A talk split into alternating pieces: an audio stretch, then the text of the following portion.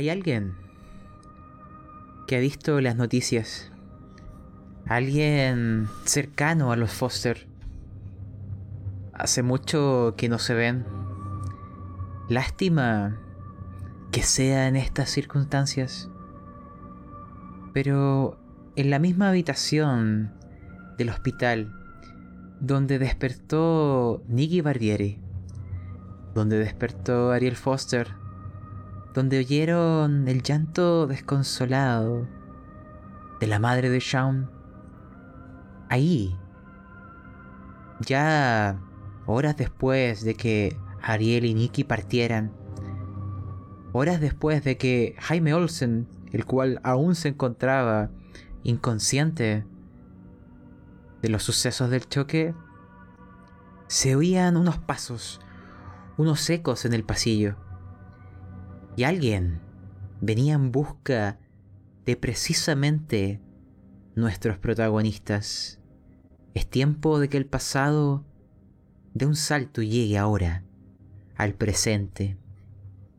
Voy a pedirle a esta persona, a este incógnito, que revele su identidad, que nos diga su nombre, quién es, qué ha venido a buscar y qué experimentará al enterarse de que Sean Foster está muerto y que la única persona que estuvo en el auto, que es testigo de lo ocurrido, va a estar justo despertando en ese momento. Adelante. Hola, yo soy Frank Foster. Yo soy el padre de estos tres muchachos Foster. Hace mucho tiempo abandoné la familia dejando a Margarita a cargo de los tres niños. No, no era muy, muy bueno para esto de ser padre. Me dediqué junto con los amigos de la infancia, con quienes siempre salíamos a seguir la huella, a rastrear a lo que es la casa de tornados. Hace poco justamente andábamos tras la huella de uno. Me enteré coincidentemente que dentro de una tormenta, un accidente a través de la prensa, me retumbó en la cabeza cuando vi el nombre de, de uno de mis hijos, de John Foster. Inmediatamente dejé mi grupo y decidí volver a casa. Al ver que uno de mis hijos corría peligro, no, no pude evitar querer volver a ellos. Y aquí estoy, llegando al hospital donde me enteré que, que está. Te pregunto, padre, Frank Foster, tú llegarás al hospital. Ariel, tu otro hijo, ya se habrá ido junto con Nicky, malheridos, solo con la voluntad impulsándoles. Yo no sé, dime tú, si que te encuentras con su madre, con Margarita. Dime tú. Con muchos años de no ver a Margarita. Simplemente le enviaba dinero mensualmente, ya que no, no estaba en casa para ayudar. Al menos algo de ayuda le enviaba. No recuerdo cómo es.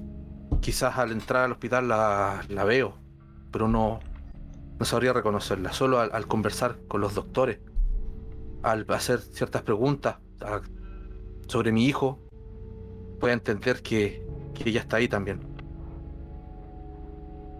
Ahora también te hago la siguiente pregunta, y aquí vas ahí despertando, Jaime Olsen. En la misma cama, o mejor dicho, en la misma habitación que estaba el resto, la conciencia va a volver a ti con algunas visiones de un pasado de hace algunas horas solamente, de aquel choque, cuando el auto se sacudió, cuando un fuerte golpe de aquel árbol que les detuvo, y cuando en el cielo no solo caían gotas de lluvia, sino enormes granizos, y te pareció por un momento no solo ver una figura, quizá incluso escuchar el aleteo de un vuelo, un vuelo ominoso, grande que parecía envolverlos con una sombra. Y además de los gritos del resto de los que estuvieron en el auto, quizás tú aún no sabes que Shaun está muerto. O quizás sí, lo oíste en un estado de semiconciencia cuando en esta habitación aquello se habló. Pero, ¿qué quiero saber qué hay en tu mente ahora al despertar y que nos recuerdes quién eres. Adelante. Soy Jaime Olsen. Eh, no recuerdo muy bien, tengo como solo flashazos de lo, del accidente, no, no, no sé que se encuentra muerto y solamente trato de despabilar, pero producto de los sedantes eh, se me hace muy, muy, muy complicado poder reaccionar bien. Todavía tengo muy mala movilidad, siento mucho dolor, mucho dolor en mi, en mi hombro derecho y mucho dolor en mi rodilla izquierda. Debe ser producto del impacto. Recuerda que, o mejor dicho, ten en cuenta que para bien o para mal, en esta habitación ocurrirá un encuentro. Verás a este hombre, Frank Foster, entrar. Verás acercarse a la cama donde antes estuvieron tus compañeros. Quizás incluso le escuchas pronunciar el nombre de Sean Foster. Y es ahí donde quiero que ustedes me describan vuestro encuentro, este momento en el tiempo en donde para su desventura se conocieron, porque nada bueno puede salir de acercarse a los mitos, nada bueno puede salir de este encuentro. ¿O sí? Cuéntame, parte tú, Frank Foster. ¿Cómo fue este encuentro? Frank Foster llega primero corriendo a esta habitación donde me acaban de decir que, que estuvo mi hijo. Pareciera que soy un padre sin sentimientos, pero el mismo hecho de estar prácticamente toda la vida de mi hijo fuera de casa, todavía no, sin poder verlo, no, no puedo asimilar el hecho de que uno de ellos se haya, se haya ido. Entro a esta habitación y lo que veo es una cama vacía donde debiese estar mi hijo. Todavía no puedo aceptar que, esté muerto. Hasta que lo vea. Pero algo dentro de mí sabe, sabe que es verdad. Él ya, ya no está contra nosotros.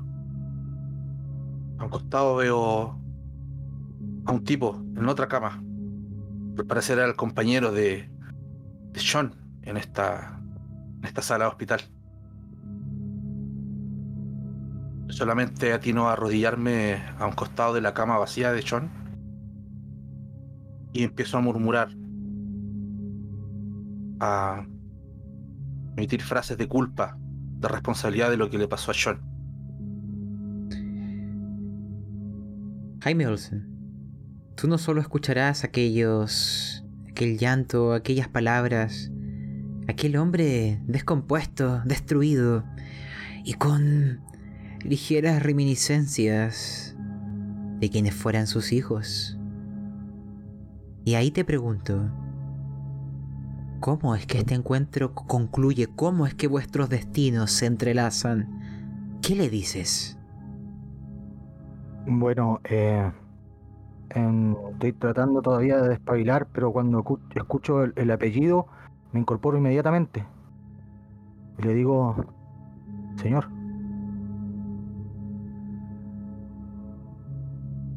Eh, dime. Yo soy muy amigo de uno de sus hijos. Incluso trabajamos juntos. ¿Tú, ¿Tú sabes quién soy yo? No, señor, solamente escuché el apellido y por eso intuí que podía ser su padre. ¿Y a, cuál de mis hijos conoce? Ariel, conozco a su hijo Ariel. Hemos trabajado ya mucho tiempo juntos. Ah, Ariel, pequeño, el periodista. Sí, él es hijo mío. Soy padre de, de Ariel, de Sean y del pequeño Zack. Bueno, señor, lo único que le puedo decir es que yo no tengo la información completa, tengo solamente fragmentos porque me golpeé muy duro y cuando digo esa frase me desconecto todo lo que tenía en el cuerpo, me saco y empiezo a sangrar del brazo, del brazo derecho. Pero necesito salir de aquí. Necesito salir, necesito encontrar encontrar a mi compañero. Y como que me desvanezco no en la cama. Hay algo que agregaré a aquello. Cuando tú vuelvas a abrir los ojos, las fuerzas vuelvan a tu cuerpo. Tú hablarás quizás por celular un WhatsApp. Ariel, ¿dónde te encuentras? ¿Qué ha sucedido? Pero movamos un poco esta escena y veamos el otro lado, porque Ariel Foster, Nicky Barbieri, lo último que supimos de ustedes fue en aquella habitación del motel Los Robles, en donde el techo fue removido, en donde la habitación es como si un huracán hubiera tenido su nacimiento ahí mismo. Ustedes habían quedado catatónicos por lo que observaron. El tiempo se detuvo para ustedes. Aún están vuestras pertenencias. Aquel CD que les había llamado la atención. A las horas de haber recuperado vuestros sentidos, de entender realmente lo que había sucedido y de entender la verdad que había tras lo mismo, de que hay cosas que escapan a nuestro entendimiento, de que no todo es como pensábamos, aquel mundo ya se ha roto, los fragmentos ya yacen tras de ustedes, porque vuestras pisadas los llevan hacia adelante, hacia donde espera vuestro destino, porque hoy es el fin del mundo. Les voy a dejar la siguiente escena y les voy a pedir que me recuerden quiénes eran. Los imagino en un vehículo. Está manejando Ariel Foster, dado que Nicky ha adquirido cierta fobia a tocar el volante. También imagino que en el camino pasaron antes a comprar de estos DVDs portátil para poder ver qué había en el CD. No hay tiempo que perder. Hay que verlo dentro del vehículo. O quizás guardarlo para más rato. Ahí ustedes verán. Pero me los imagino en la carretera, de vuelta. Porque saben que la niña ya está con su padre y que han de volver de la ciudad en la cual estaban. Y es ahí donde les pregunto, partamos contigo, Ariel Foster. ¿Quién eras?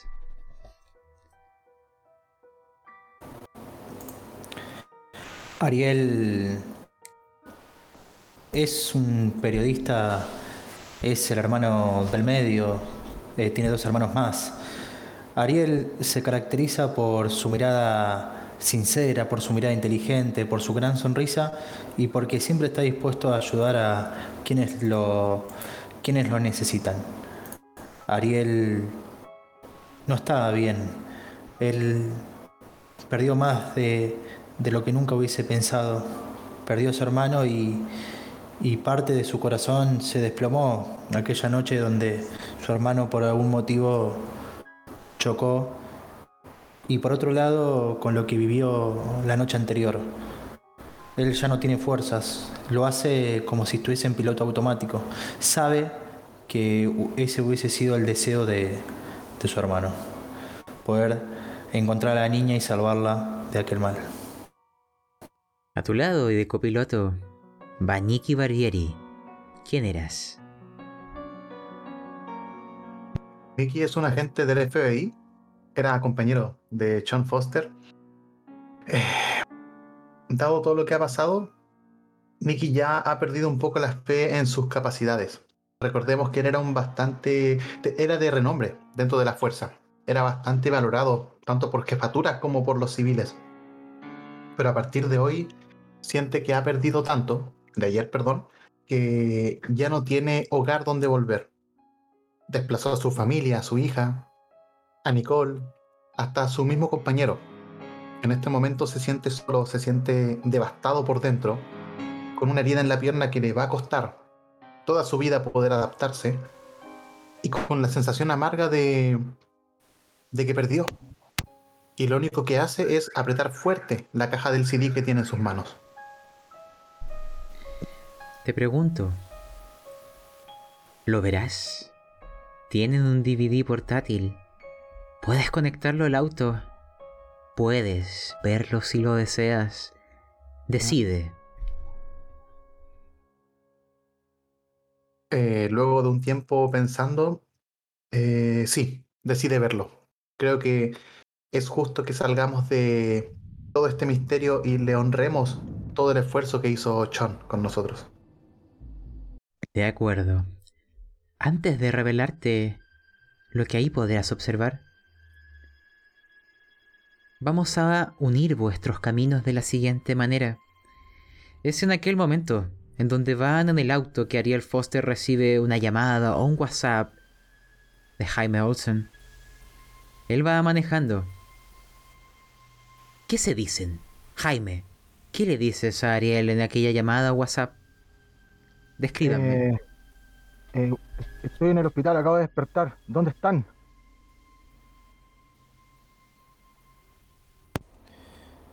Estamos manejando.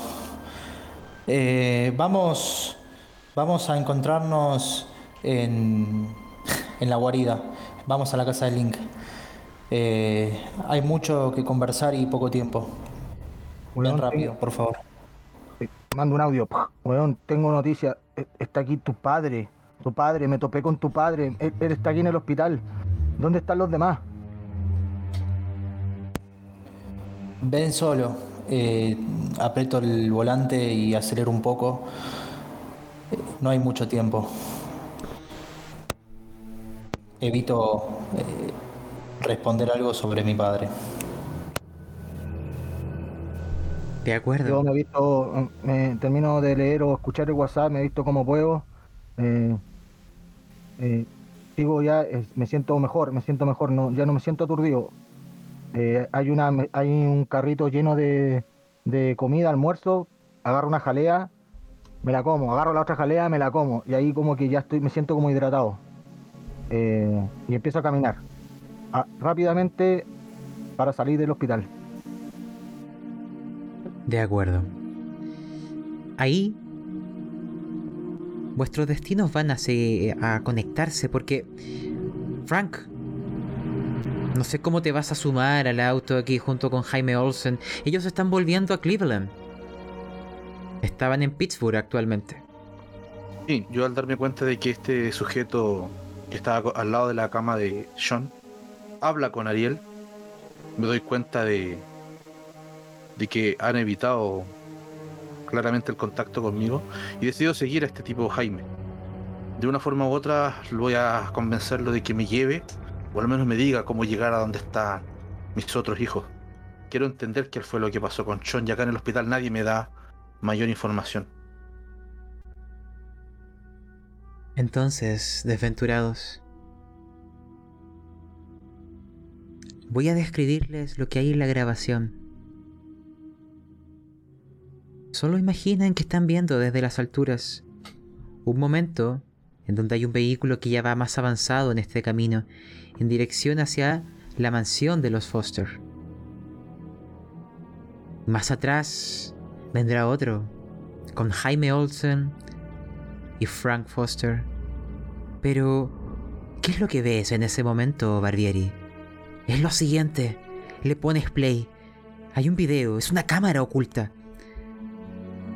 Recordar que George Lewinston, y ahora es evidente para ustedes, se infiltró en, la iglesia del Ángel de Pascua. Llegó al círculo interior y conoció lo que pocos han visto.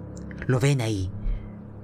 Cantan unas plegarias que en el comienzo parecen ser convencionales, lo que esperarías de cualquier iglesia, pero llega un momento en donde esto empieza a tornarse distinto, donde hay palabras que ya no entiendes y donde en algún momento, frente a un grupo de unas 15 personas, en su interior se manifiesta una figura que nació de las sombras, alada, del tamaño de una persona.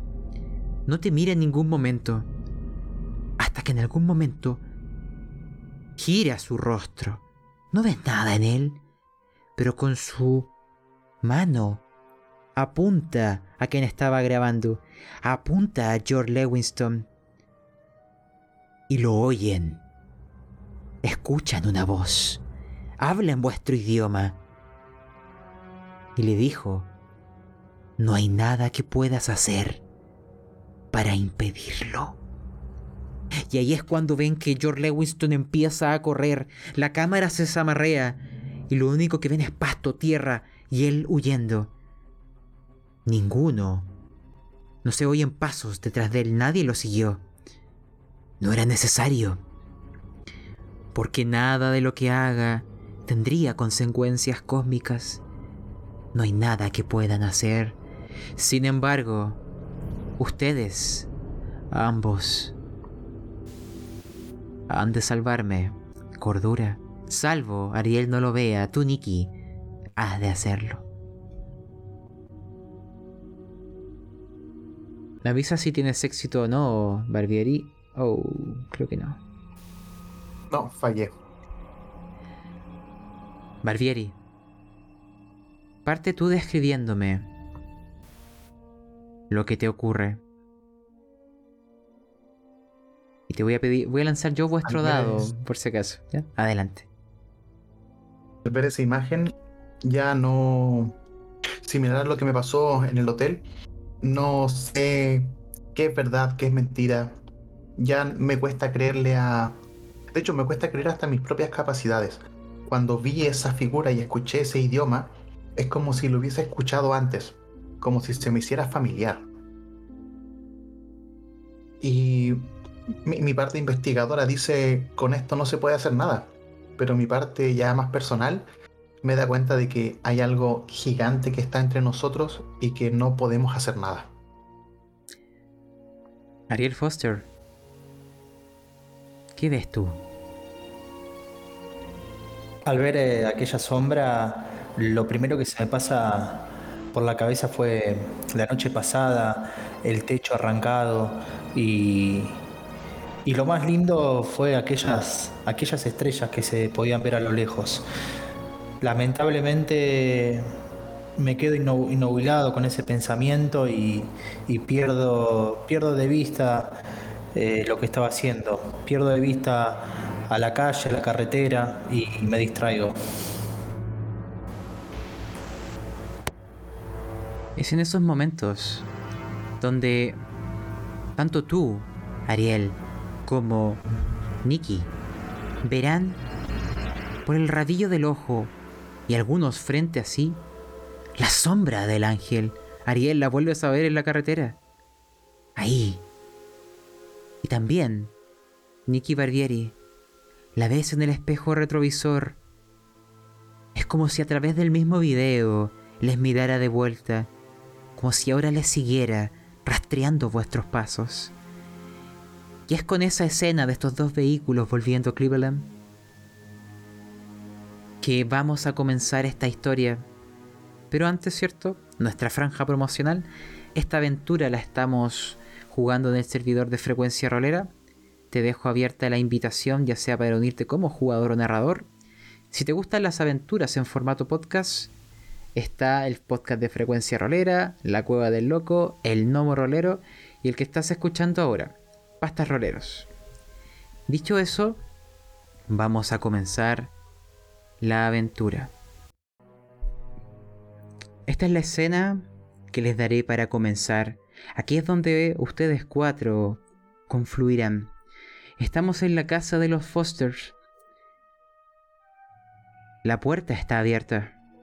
Ariel y Nicky ya han entrado. Al rato después es donde llegarán Frank Foster y Jaime Olsen. Pero hay veces que la desgracia llega y como si fuera una bola de nieve que va haciéndose cada vez más grande con la pendiente, frente a ustedes estará un escenario dantesco. Vuestro hermano Zack no está entre los vivos. Su notebook está ensangrentado. Le volaron los sesos. Y martillaron o destruyeron lo que él tenía ahí. No sé qué estaba investigando Zack, pero al parecer se metió en algo que no debía. Dentro de muchas de las cosas que él en algún momento me dijo que investigaba, hay una que era más peligrosa que las demás. Y llegó el momento de pagar por ello. Es esa la escena que tienen frente a ustedes. Y es ahí donde se encontrarán. Nadie ha venido a ver el cuerpo. No se sabe que está muerto. Pero su deceso, con una tira de medicina lo podrían saber. Al menos estaba vivo cuando se fueron. Así que ahí la mesa ahora queda para ustedes. Pero quiero que parta Ariel Foster, el último de los tres hermanos con vida. Lánzame cordura. Y tú también, Nicky Barbieri. Y a partir de eso, cuéntenme que aqueja vuestros corazones ahora. Un de seis, los dos. Y nárrenme en base a vuestros resultados.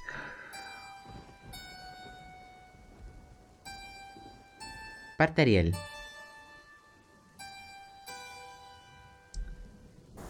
Yo entro en un ataque de furia que jamás había vivido antes. Empiezo a ver el cuerpo de mi hermano ahí en el, en el suelo. Poco a poco las lágrimas van, van tocando mi mejilla y van cayendo hacia el suelo. Y, y empiezo a romper todo lo que tengo a mano. Me empiezo a dar puñetazos contra la pared y veo mis puños sangrando, pero no tengo dolor. Y sigo golpeando una y otra vez. Insulto, insulto a Dios, insulto por todo lo que está pasando. Digo que no es justo. Era, era un muchacho bueno. Él no se merecía morir. ¿Por qué? ¿Por qué no tomar mi vida en vez de la de él? Y sigo llorando y rompiendo cosas. Barbieri, lanza inteligencia, porque ha perdido mucha cordura. Quizás estalles ahora mismo. Sí, definitivamente. ¿Eh? Nicky Barbieri, te daré una pista dentro de la locura. Y esto, después tú me lo narras. Zack, dentro de las cosas que estaba investigando, había muchos temas asociados a financiamientos, a grupos eh, subverbalistas, temas bancarios, cosas de variada índole. Tú quizás no te diste cuenta en aquel momento, pero ahora, o previo al instante en donde tú llegaste a esta casa, te diste cuenta que tenías un correo de Zack. Hay veces que se comunicaba contigo en secreto tenía cierto apego por tu persona. Y te comentó que había descubierto algo, que estaba cerca de entender ciertas cosas y que había miembros de la Iglesia del Ángel de Pascua, miembros de estos grupos subvirvalistas que estaban confluyendo a este lugar como polillas acercándose a la luz porque los había rastreado desde que comenzó esta búsqueda. Y toda la información que poseía lo llevó a entender que se acercaban. Él te dijo que iba a ahondar aún más, quería encontrar sus nombres. Es el último correo que te llegó, y por la bala que ves que atravesó su cabeza, quizás la presa se transformó en el cazador quién sabe cómo le hallaron. Pero por intentar ayudar, por intentar serte útil. Aquí está, Barbieri. Desata tu locura ahora. La mesa es tuya. Nuevamente he perdido. Otra cosa más en mi vida. Tal vez no era muy cercano con Zack. Sí lo veía como un hermano menor. Pero esta muerte es distinta a todas las otras. Ya el mundo se me hace más pequeño. No hay lugar donde yo no pierda. Es como si me lanzaran golpe tras golpe y lo único que puedo hacer es apretar mi muleta, intentar no caerme. Veo como Ariel está enrabiado y comienzo a escuchar voces. Las mismas voces que escuché ayer. No las entiendo mucho. Son voces extrañas, pero que me dan la sensación de que el fin del mundo no son puros cuentos.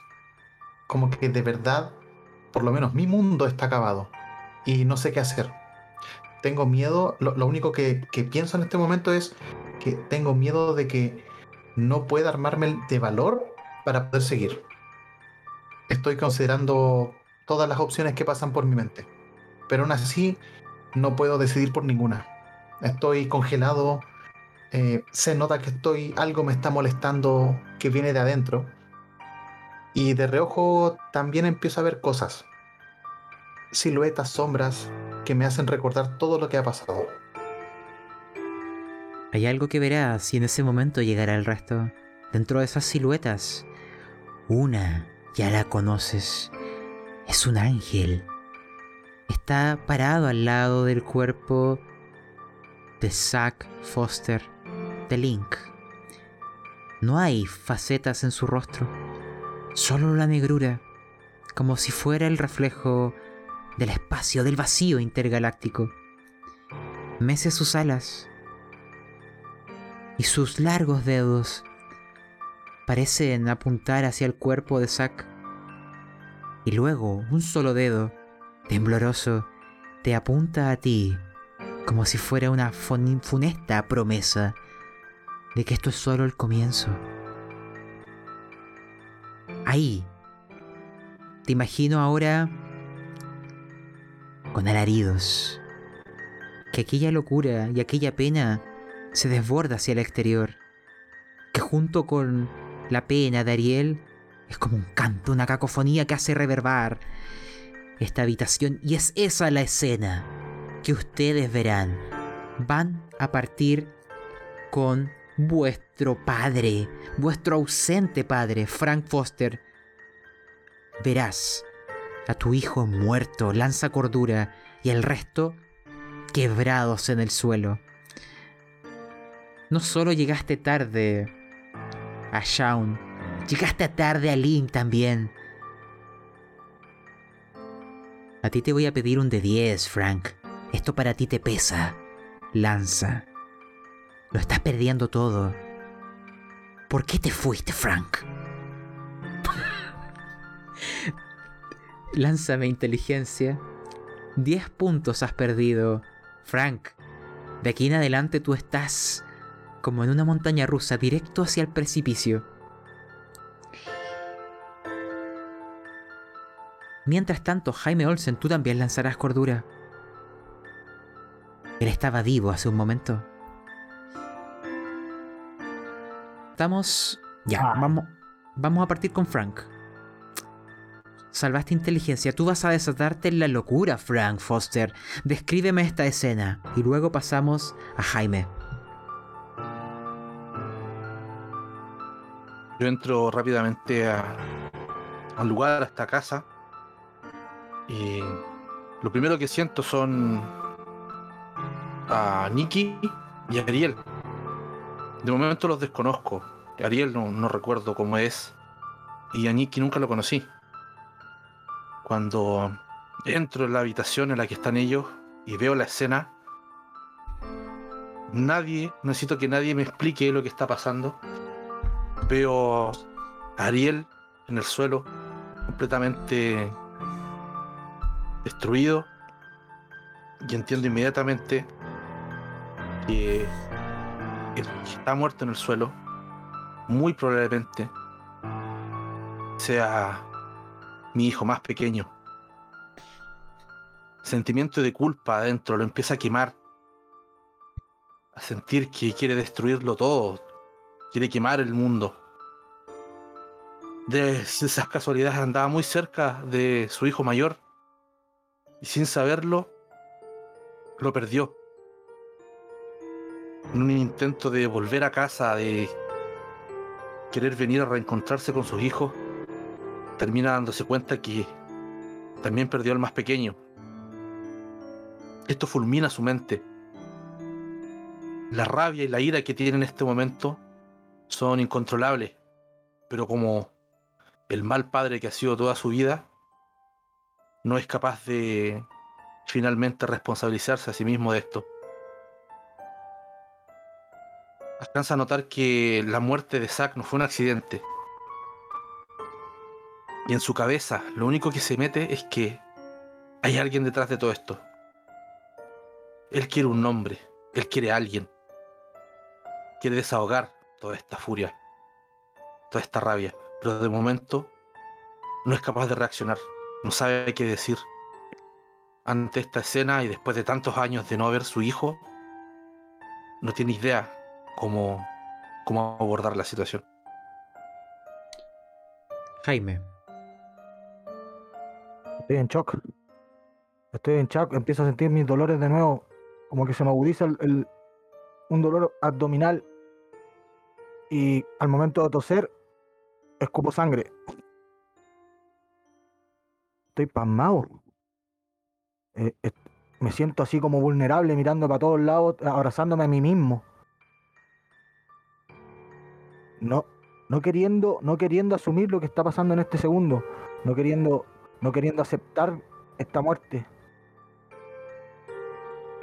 Y caigo de rodillas.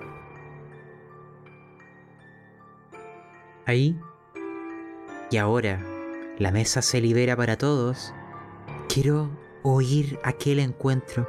Quiero saber cómo estas cuatro personas van a terminar subiendo un bote que solo tiene un destino. El fin del mundo. Adelante. Porque, un momento, le daré otra información. Seamos aún más crueles con ustedes. La televisión estaba encendida. Y justo en este momento están entrevistando a John Balfour con su hija Regina en sus brazos. En las afueras de la iglesia del Ángel de Pascua, lo que se alcanza a oír es, la, es cómo él dice que su fe le ayudó, que la niña apareció gracias a la gloria divina y que el Ángel de Pascua hizo un milagro y que el fin del mundo es inminente, que aún hay tiempo para arrepentirse. Aún hay tiempo de aceptar a Dios en vuestro corazón. Y que ellos simplemente ahora se prepararán. Y como si fuera una amenaza, ven tras aquel edificio de la iglesia, más al fondo detrás de su casa, entre árboles que se alzan en la altura, como el sol está descendiendo como el ocaso está por llegar y ustedes recuerdan que en el ocaso de hoy es el fin. Con esa información en la televisión en este momento, descríbanme. ¿Qué pasa con ustedes cuatro? ¿Cómo continúa esto?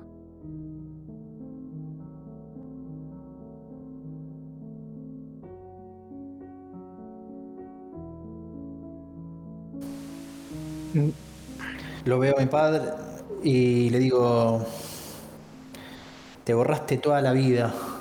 Lo empiezo a insultar. ¿Qué querés? ¿Qué querés ahora? Nunca, en vida nunca estuviste y ahora en muerte venís a ver a tus hijos.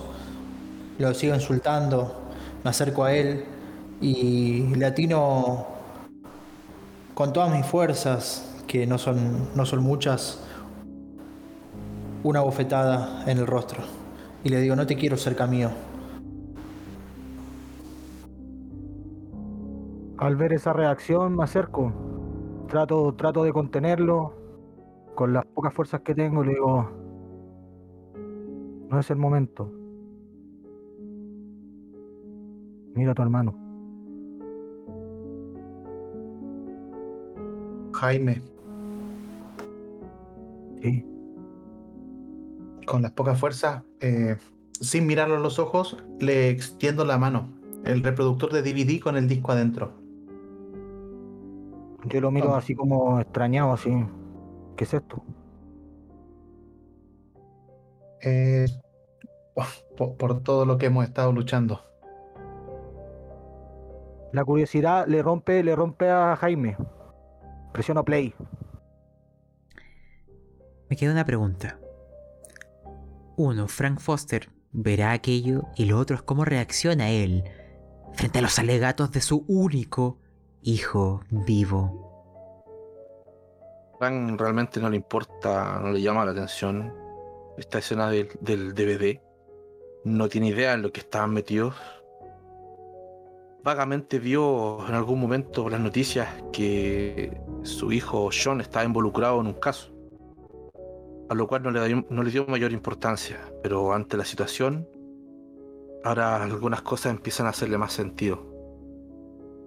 Creo que lo que estaban metidos era muy peligroso. Pero no tenía idea de que estaban todas estas personas involucradas. Y mucho menos Zack.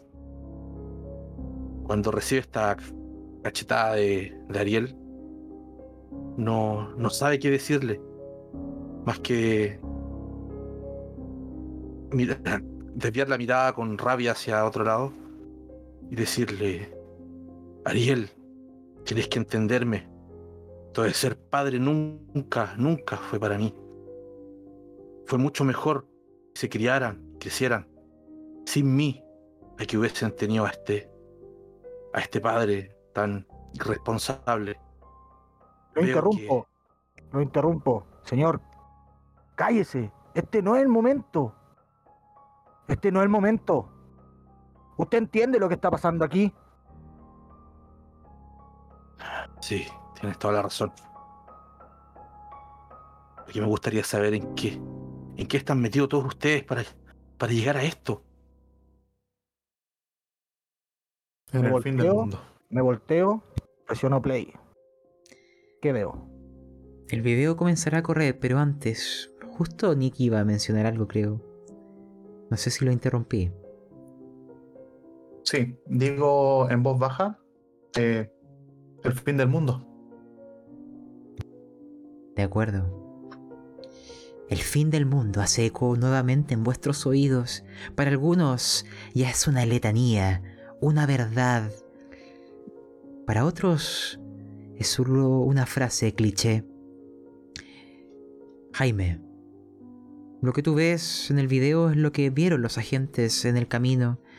Aquella misión de incursión de George Lewiston, el secuestrador, el que se suicidó en el centro comercial, en donde participó del ritual de la llamada al ángel de Pascua y algo apareció, algo que no debería estar ahí se manifestó frente a todos los feligreses. Y además le habló a George Lewiston. Ese ser, ese ángel sabía de los planes de George como si pudiera navegar en su mente y leer sus pensamientos y le dijo para su desesperación que nada de lo que hiciera cambiaría el destino. Ni siquiera intentó hacerle algo, como si se mofara de su locura, de su miedo, de su desesperación, como si eso nutriera al ángel. Lo dejó ir. ¿Recuerdan que había algo que Regina sabía que sus padres no recordaban? Pues bueno, Ahora que ella ha vuelto con los Balfour, lo recuerdan. Ese hombre que estaba ahí, que se infiltró, que no llevaba disfraces, es el mismo hombre disfrazado que la raptó a ella. Ahora todo tiene sentido para los Balfour. Y lentamente para ustedes también.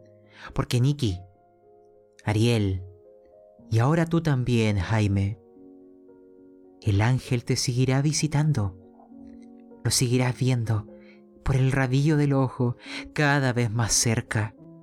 Llegará un momento en donde entenderás por qué George Lewiston hizo lo que hizo.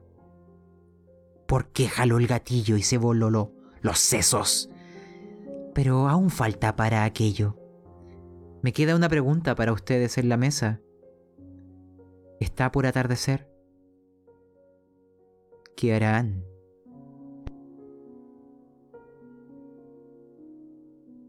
Yo estoy resignado, confundido, muy angustiado, pero por otro lado ver la presencia de mi papá aquella figura paterna ausente durante mi niñez, trato de, de recordar cuando me arropaba en la cama y cuando me daba aquel beso de las buenas noches antes que se vaya a buscar no sé qué.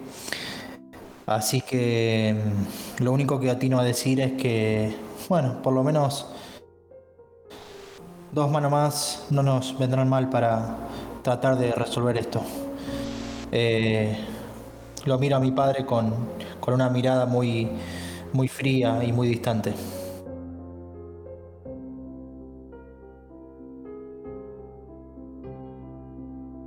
Yo me acerco a los chicos, en- siempre tratando de contenerlos. Yo me doy vuelta y vuelvo a escupir sangre. Barbieri y Frank, ¿qué harán? ¿Dónde los lleva vuestro camino? Mientras yo los estoy viendo, me llama la atención que eh, Jaime esté tan afligido físicamente que haya quedado con tantas secuelas. Eh, pero me suena el celular y al verlo es un mensaje de mi ex señora. Y en resumen, en pequeñas palabras, dice, eh, me voy hoy día junto a la niña lejos de él lejos de ti. Y lo único que hago es llorar en silencio.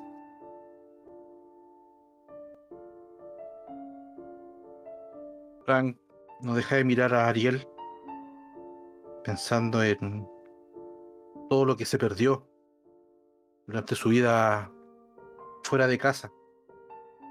Lo único que sabe que ahora más que nunca su hijo lo necesita. No piensa despegarse ni un segundo de Ariel.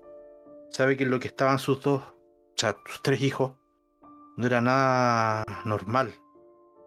No era algo fácil.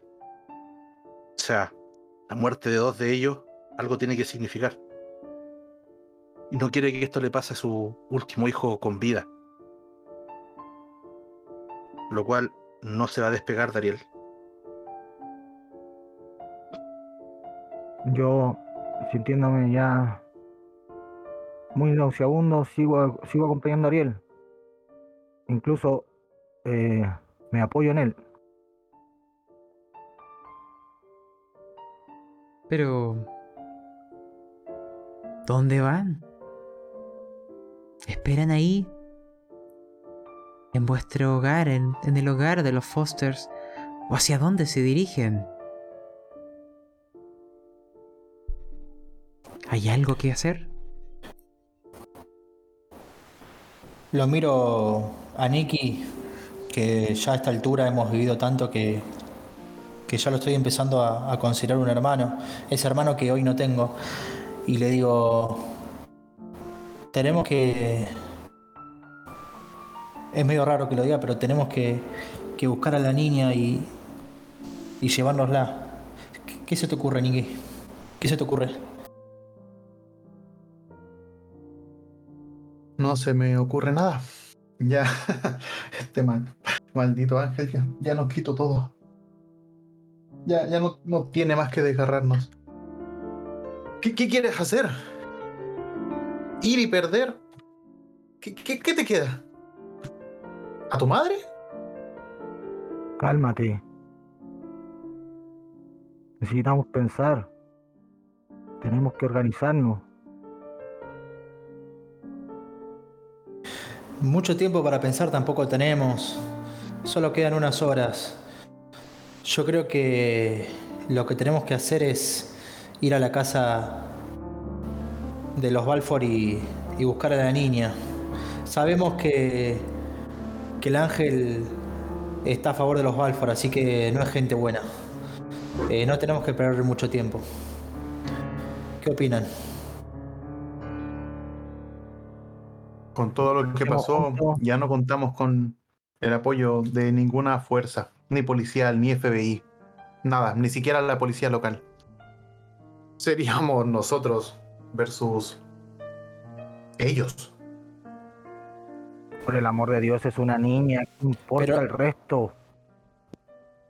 Pero no lo fue así desde el principio, Nicky. Fue así desde el principio. Pero ahora somos menos. Eh, no tenemos nada para perder. Nada. Yo sí tenía algo que perder. A tu hermano.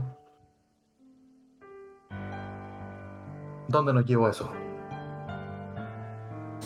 Bueno, entonces terminemos el trabajo. Me extraña que un agente de tu porte no, no quiera terminar el trabajo. Vamos, esto es la última noche, solamente son un par de horas y todo esto habrá terminado para todos. De acuerdo. Frank, empuñando sus manos muy, muy fuertemente, se acerca a Ariel y lo toma por los hombros. Lo mira muy fijamente y le dice, Ariel, hijo, solo quiero que me respondas una cosa. Estos tipos, esta gente de la que ustedes están hablando, ¿son los que le hicieron esto a tus hermanos? ¿Sabes algo? Son ellos, papá. Son ellos. Perfecto, vamos allá entonces. Suelto los hombros y me dispongo a seguirlo. Yo me paro y le toco el hombro también a. Mientras voy pasando, le toco el hombro a Ariel. Te convertiste en todo un Foster. Igual que tu hermano. Lo veo mucho. No en- me quedó otra. No me quedó otra opción. Es esto o nada. Gracias y los miro a todos. Eh, es hora de, de partir. No perdamos más tiempo. Desventurados, les cuento dónde van. Lo que veían en la tele, esa entrevista es solo parte de algo más grande. Los Balfour ya han tenido que lidiar bastante con gente que intenta quitarle a su hija. Ellos ya han hablado con la policía han hablado, tienen abogados, incluso van a estar ahí. Porque esa niña ya nadie se la volverá a quitar. Lo que ustedes ven al llegar a aquel barrio, al mismo donde antes te colaste tú, Ariel Foster, vuelves al lugar de los hechos. Hay vehículos policiales en lo que son eh, las cercanías del hogar de los Balfour. También hay varios vehículos, mejor dicho, eh, como estos camiones de la prensa, donde se ven las cámaras, gente, bueno, haciendo algún reportaje, probablemente donde hace algún momento se estuvo entrevistando a John Balfour con Regina. Recuerden que fue un caso que trascendió más allá de las fronteras. Y también que hoy la iglesia del Ángel de Pascua celebra lo que para algunos dicen riéndose. El fin del mundo. ¿Ya cuántas van? Hay diversas personas, algunos frecuentes de la iglesia. Hay autos por doquier. Y recuerden que la casa de los Fos, perdón, de los Balfour tiene al lado un camino privado que da hacia el fondo hacia donde realmente se encuentra la iglesia del Ángel de Pascua, una construcción de madera. Y es aquí donde están, en las afueras, en el vehículo. El sol ya está a punto de extinguirse. Deben de quedar unos 45 minutos de luz, pero aún así la penumbra va acechando y, y todo a su alrededor. Los rostros se transforman en simplemente siluetas, en penumbras, y todos los que han fallado antes cordura ven varias de ellas con alas, como si el cielo hubiera abierto sus puertas y los ángeles se reunieran aquí frente a ustedes. Ahí es donde se encuentran. Cuéntenme. ¿Qué harán? Yo le, yo le pregunto al grupo si ustedes tienen que mm, hacer un ritual del estilo satánico, ¿dónde lo harían? Y ¿En una casa, en una iglesia, en un búnker?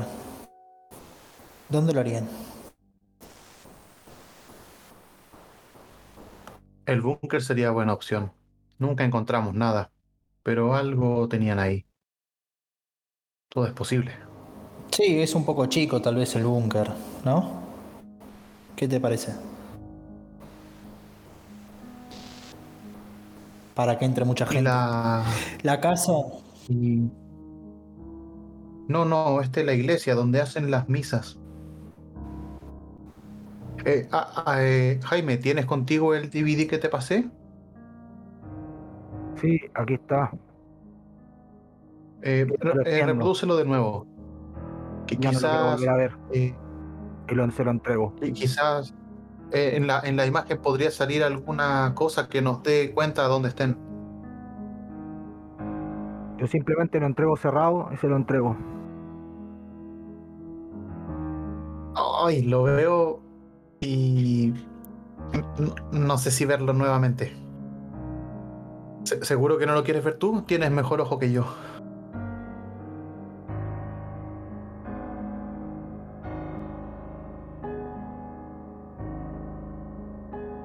No, en serio, yo no lo quiero volver a ver.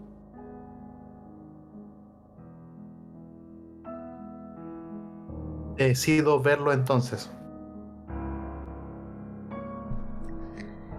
Te voy a pedir una tirada, Barbieri.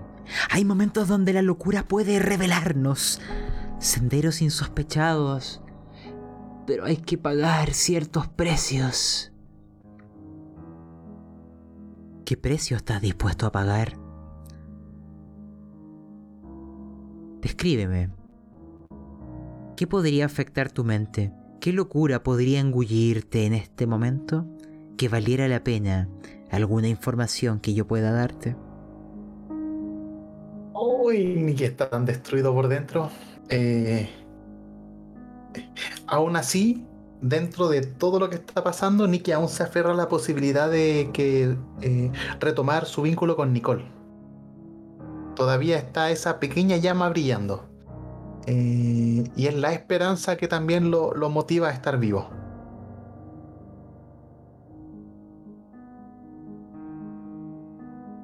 Mira, hay algo que agregaré a tu personaje como precio por esta información. La próxima vez que algo te afecte en la mente, la desesperación que sientes será tan grande, tan desgarradora, que buscarás terminar con tu vida, Bardieri. Este mundo ya te ha quitado todo, e incluso en tu mente aquella mujer será tan distante e imposible de alcanzar que la última vela se apagará y tu mundo solo será penumbras. A cambio de eso, esto es lo que sabes. Por un lado, aún tienes la orden judicial que te permite acceder a los territorios de la iglesia de los Balfour. Y por otro, en aquel video hay algo... algo que se ve. Uno, el pedestal, el lugar donde se realizan los sermones, se ve un tanto diferente al cuando Ariel se asomó por la ventana. ¿Lo habrán cambiado? Y otra cosa.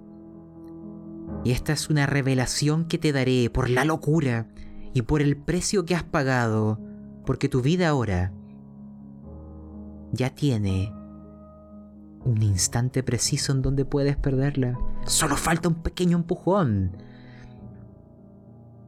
Las runas, los símbolos que viste en las afueras del motel, los que estaban grabados, los que Lindsay Pay grabó y pintó con su propia sangre, son los mismos del búnker. Y ahora entiendes qué son. La locura te ha hablado. Hay veces en, este, en estos momentos tan al borde del abismo que los entendimientos cósmicos se hacen palpables. son símbolos de protección.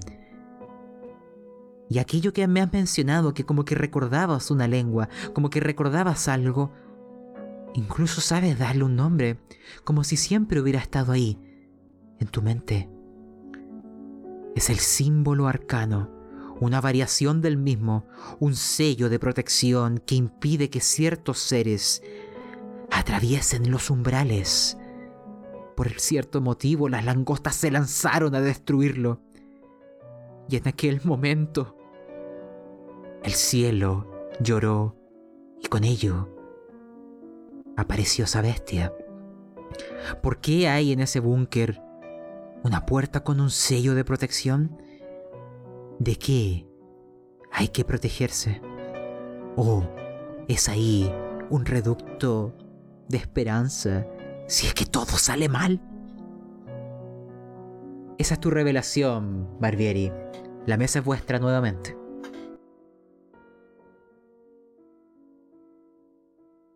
Ah, Ariel, ¿recuerdas este pedestal? ¿Era así el que tuviste cuando investigaste la casa? No, no, no, no era así. No, no, no es el mismo.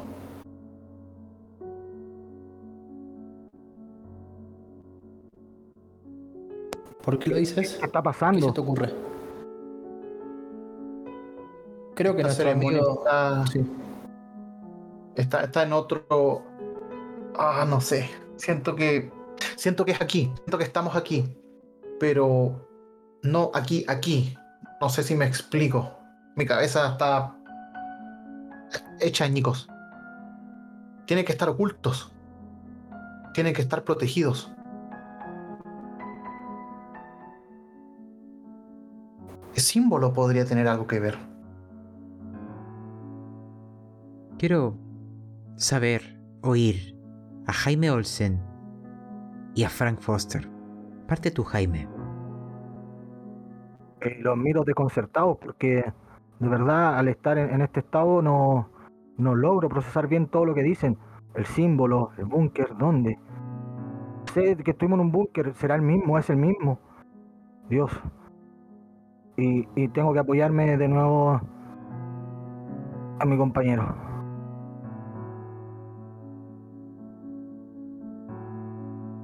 Frank, Yo los miro a todos también muy desconcertados, no entiendo prácticamente nada de lo que dicen, dónde estamos, no sé qué es lo que buscamos.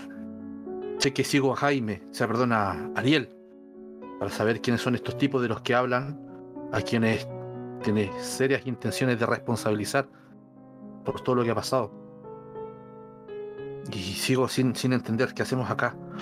La única palabra que me retumba un poco en la cabeza y que me mantiene ahí atento y curioso es que hablan de un ritual. ¿Qué ritual? Y me dirijo a Ariel. Digo, hijo, ¿qué hacemos acá? ¿Qué es este lugar? ¿Qué, qué, es ese ritual del que están hablando? Es medio largo de explicarlo, pero el ritual es para el fin del mundo. Está relacionado con la nena y, en teoría se va a dar en ese, en ese lugar. Estamos pensando tal vez si será en, ese mismo, acá adentro o, o puede ser en algún, en algún lugar escondido. Eh, la verdad que no lo sabemos. No sé qué puede, no sé qué puede pasar, pero creo que estamos cerca. Fin del mundo. Escuchado este tontero un montón de veces.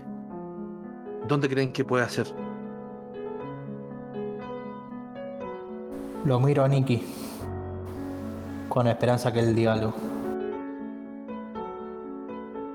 Si tuviera que elegir, yo, yo diría el búnker. Estoy seguro de que algo nos perdimos ahí. Algo tiene que ver este símbolo. ¿Te acuerdas? Lindsay lo, tam- también lo, lo había puesto. Confío en ti. Bueno, vamos con cautela. Si me tomo el, el- Como que intento meter mi mano en los abrigos con mi mano derecha, porque la izquierda está en la muleta, y saco un papel doblado, roñoso, muy, muy sucio. todavía contamos con la orden del juez eh, Maturana. A- aún no nos ha retirado el poder, así que podemos entrar nuevamente sin pedir permiso. Pero ya sabemos que ellos tienen armamento y no, no serán una buena bienvenida. Está bien, bueno, no importa. Por lo menos no nos podrán sacar, por lo menos. Yo creo que, tenemos una ventana de tiempo para averiguar lo que está pasando. Lo miro Jaime y lo miro a mi padre también. Barbieri, Eh, Sí. te voy a pedir una tirada. Lo lanzarás con ventaja y si lo recuerdas, si la salvas, tendrán una herramienta que quién sabe si les sirva o no. Lánzame inteligencia con más uno. Mientras, si alguien quiere agregar algo, eh, adelante.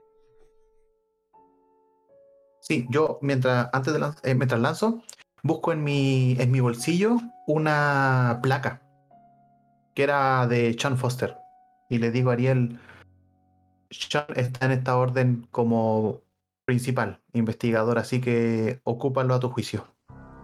Tú eres él hoy día. Más te vale cumplir las expectativas. Así será. Imagínense esta escena. Y Barbieri, la salvaste, te explico. Hay momentos donde alguien sometido a la locura, al abismo, a un estrés absoluto, al borde de perderse por completo, puede rozar conocimientos que no deberían ser nuestros. Y tú ahora lo tienes, te lo entrego, es tuyo. El símbolo que viste en el umbral, el símbolo que recuerdan que vieron en el búnker, el sello de protección, el símbolo. Lo sabes. Lo podrás dibujar en el aire con tus dedos. Verás entre la conciencia y la locura las hebras que tejen el cosmos, los espacios que hay más allá de la tercera dimensión. Y sabrás cómo conjurarlo. Intuitivamente sabrás realizar un conjuro de los mitos, el sello arcano. ¿De qué protege? No lo sabes bien. Pero Lindley creía fervientemente en su protección. Lo sabes, Barbieri. Aquí y ahora, aunque sea algo incipiente, aunque seas un novicio, por aquí y en este momento eres un hechicero de los mitos. El conocimiento está ahí. Que te sirva. Esta escena es la que quiero que tengan en su mente. A ustedes cuatro, mezclándose con la multitud, mirando de reojo a la policía para que no le reconocieran a los agentes. Ya han salido en televisión algunos de ustedes. Habían varios feligreses.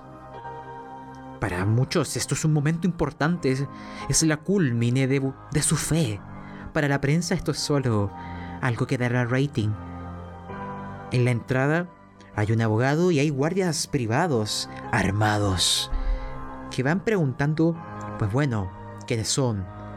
Y es ahí donde este papel que casi por una sugerencia, un accidente obtuvieron en el pasado, hoy abre una puerta que debería haber sido muy pesada. Y se abre frente a ustedes. Siguen entre la multitud, hay niños, mujeres, adultos, ancianos. Todos vienen a ver aquel milagro, a ver el fin, el nuevo comienzo. Ante ustedes, imagínense un prado verde, pero debido a la escasa luz, con un sol que está por desaparecer, es como un rojo, carmesí, como si estuviera bañado en sangre, como si fuera un campo de batalla. Faltan, eso sí, los cuerpos, o quizás los que caminan en vuestro entorno, los árboles a los lados, como si quisieran evitar aquel prado, rodean esto. No ensuciarán sus raíces ni sus hojas. Observarán desde la lejanía y las alturas, con respeto por lo que aquí ocurrirá. ven la iglesia, un edificio blanco de madera, bastante poco ostentoso. La puerta está abierta y algunos feligreses van entrando. Adentro ya se escuchan cánticos y alabanzas. Y más atrás, varios metros más atrás, entre arbustos y tapado por hojas, está el búnker. Y ustedes están ahora en la encrucijada, están justo ahí. Decidan, siguen hacia el búnker o hacia donde se escuchan los cantos de alabanzas a nuestro Dios. La mesa es vuestra. ¿Qué creen que deberíamos hacer? Tal vez podemos ir a echar un vistazo a esos, a ese ruido, a ese coro, a esos, cantos que, que escuchamos. Eh, claramente hay alguien que está festejando al estilo ritual. Debe ser en ese lugar. ¿Qué te parece? ¿Qué les parece a ustedes? Lo miro a mi padre, tal vez con la mirada un poco menos fría, y lo miro a mi amigo Jaime también. Dios, es una iglesia, weón. ¿Cómo es posible? ¿Te parece si tú y yo vamos al búnker? Te sigo, avancemos, vamos. Vamos. ¿Puedes ocupar una pistola? ¿Sabes disparar? ¿Cómo? ¿Sabes disparar? ¿Puedes ocupar una pistola? Yo le tengo fobia a las armas. Señor Foster, ¿y usted ha disparado? No, armas de fuego no, no he manejado. Eh, sí he manejado un montón de arsenal de equipamiento en mis cacerías de tornado, pero armas de fuego jamás. Saco la pistola y se la acerco a Ariel y le digo, parece que vas a ir con todo. ¿Has disparado antes? Sí, sí, sí, al Call of Duty. Pero bueno, trataré de arreglarme. No, te la quito y me la guardo y digo, en mi estado no soy muy buen... Ah, ya, ¿qué más está? Ya estamos aquí. Haré lo mejor posible. Jaime, yo, yo te cubro. Vamos. Un momento, para entender. Nicky Bardieri y Jaime Olsen van al búnker. Pero Ariel Foster y Frank Foster también. Lo que propuso Nicky fue dividirnos. Entiendo que nosotros vamos a ir para donde está el coro y demás a investigar un poco. De acuerdo. Imaginen esto, como si fuera mm, un relojero que tiene un intrincado mecanismo y va poniendo piezas una al lado de la otra con una precisión nanométrica. Como si ese fuera este momento. Como si un telón tuviera que caer justo en este instante en donde ustedes se separan. Los metros hacen que vuestras figuras parezcan siluetas. La luz es baja, pero aún quedan los focos artificiales, las luces de las casas, y tras la iglesia empiezan a oler, y ahora es más claro, hay un fogón. Están quemando hojas, ramas. Pero hay otra cosa que sucede. Justo cuando Ariel Foster y su padre Frank estaban en las puertas, en el umbral, por entrar a la iglesia. Y ustedes estaban ya viendo entre los hierbajos, el lugar donde recuerdan estaba el búnker, ¡pam! Hay un apagón. Toda la manzana cae en la absoluta oscuridad. Las luces en el cielo brillan con mucha fuerza, como si fueran ojos que se abrieran para observar este momento desde distancias cósmicas. Pero hay otra cosa que ocurre. Junto con gritos que se empiezan a oír más atrás de donde ustedes venían. La gente está alterada. La policía empieza a hablar por estos altavoces. Pero cuando parecía que esta multitud, un tanto em, sorprendida por lo sucedido, estaba ya calmándose, era solo un apagón. Algo ocurre. Varios metros más atrás, desde las calles donde estaba la policía, hay una enorme explosión. Un vehículo vuela por los aires. Varias personas caen heridas y otras probablemente muertas. Niños, hombres y mujeres, sus cuerpos están repartidos por el suelo. Y justo en ese momento, otro auto más. Son coches bomba, posicionados por ahí y por allá. La gente grita, muere, y aquel campo verde, perdón, carmesí, al cual le faltaban piezas en el escenario, empiezan a completarse. Las estrellas brillan aún con más fuerza. Incluso hay algunas que brillan con un color rojizo, como un reflejo de este baño carmesí. Y cuando eso ocurre, es cuando desde dentro de la iglesia alguien da la orden. Y la puerta comienza a cerrarse. Alcanzarán a entrar Ariel y Frank. Lancen destreza cada uno.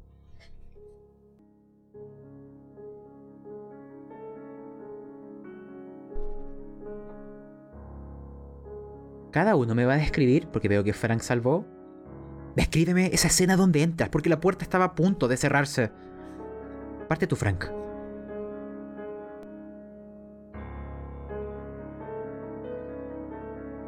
Cuando vi esto, eh, una especie de instinto adentro me impulsó, me empujó a correr. Lo cual hizo una especie de, inicio de carrera, como a tirarme de cabeza. Y antes de que esta puerta lograra cerrarse del todo, me lanzo directamente, como cual si fuera una, una lanza humana.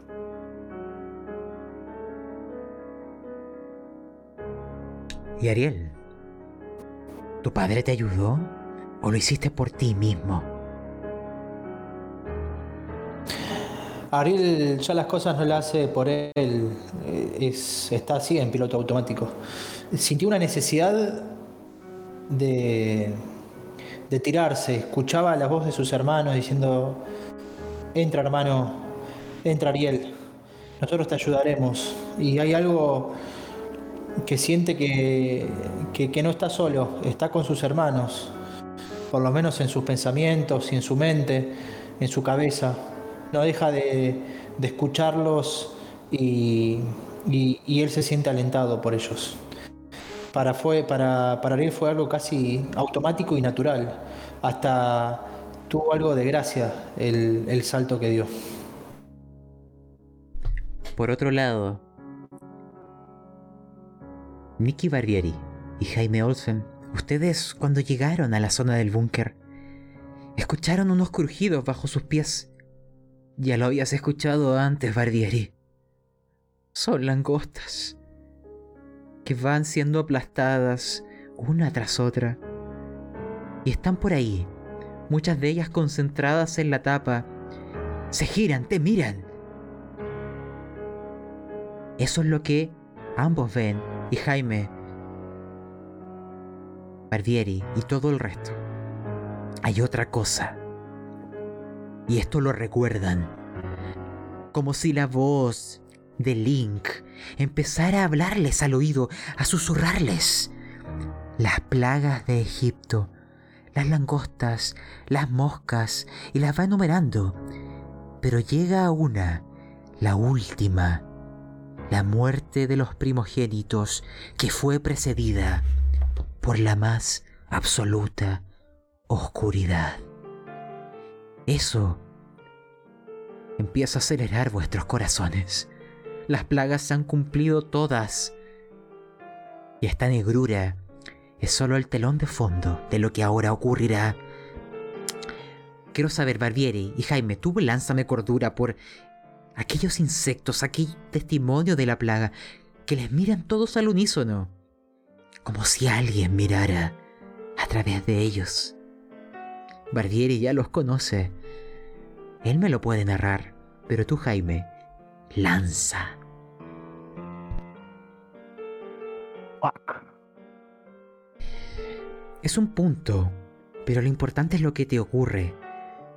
Suco, descríbemelo, porque esto es completamente ajeno a lo que debería ser.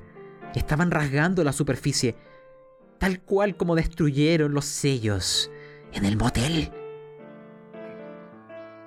Adelante. Ahí cuando e- esa, esa cuando el primer pie baja, y se escucha ese crujir. Jaime, siento, siento que estoy descalzo. Eh, siento, siento un pavor que me recorre el cuerpo, así como la repulsión. No, no, no tengo costumbre. Sé lo que es. Langostas, insectos, el- los símbolos para ti, de hecho con la poca luz quizá ni siquiera los veas. Te los comentaron, sí. No, eh, eh, es una sensación de repulsión, de, de, de asquedad. Y cuando siento el primer, el primer eh, gorgorear de- desde, el, desde el esófago, vuelvo a escupir sangre, pero ya un poco más extenso, más alargado. Me comienzo a marear, no me siento bien. Y les tiro el brazo a... Voy con el caballero, ¿cierto? Sí. Sí, vas con Barbieri. Les tiro el brazo a Barbieri y le digo... ¡Qué asco, Barbieri!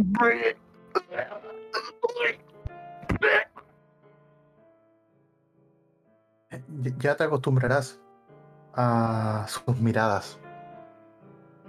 Nikki, cuando vuelve a sentir el sonido y, y dentro de su mente cómo todas las langostas giran a verlo, con desprecio ya no le afecta. Ya la parte humana que tenía, eh, la parte esperanzadora y feliz del futuro ya no existe. Por ende, solo por esta vez no siente su dolor. Simplemente las ve, las ignora, camina. No se esfuerza en evitarlas, pero tampoco en hacerles daño. Y agarra a, a Jaime para que puedan caminar juntos. Ignórala, Jaime. Ya te dejarán de mirar.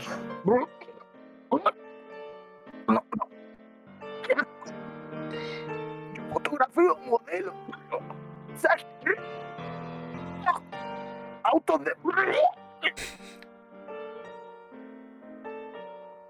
También pregunto, y esto va para todos, hay dos explosiones en la calle. Y cuando justo entran en la iglesia y ustedes están sobre el búnker, escuchan una tercera. Y los gritos que secundan a aquello. La policía está en, en la zona. Se escuchan ahí sus órdenes.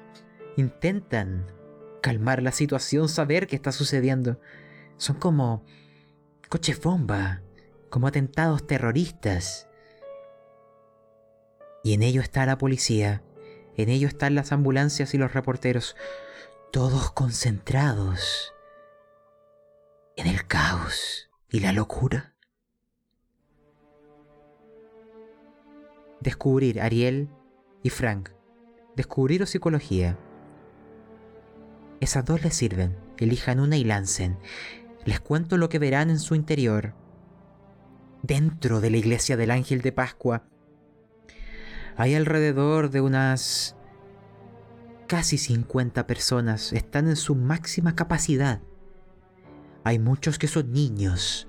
Hay otros que serán ancianos. Pero cerca de la zona donde está el pastor, donde está el altar, está John Balfour, está Sarah Balfour y está Regina Balfour, vestida con un traje rojo y en sus manos una mochila de mariquita, una nueva debido a la que había perdido. Han estado cantando, rezando. Y cercano a ellos también hay gente tanto sentada como de pie. Muchos les miran con ojos que dan la sensación de no ser tan bienvenidos. Estar en una ceremonia privada. Y veo que ninguno de ustedes se ha dado cuenta. Les cuento lo que sucederá dentro de las personas que están ahí. Hay algunas que se acercan. Una que viene directo hacia ustedes. Un hombre con una chaqueta larga. Lleva las manos desnudas. Pero camina con un rostro desesperado, iracundo, furioso. Los envenena con la mirada. Está dando grandes zancadas. Y grita. Nadie detendrá al ángel de Pascua y se lanza contra ustedes. Y les explico. Porque esta tirada es esencial. Ariel y Frank Foster. Vamos a hacer una tirada enfrentada. Si fallan, algo ocurrirá. Si salvan, va a ser lo mismo, pero atenuado. Pero en ambos casos, les digo, su vida está en peligro. Voy a lanzar por ellos. O por él, mejor dicho. Lance. Él sacó un éxito normal. Para esquivarlo, tienen que empatarme.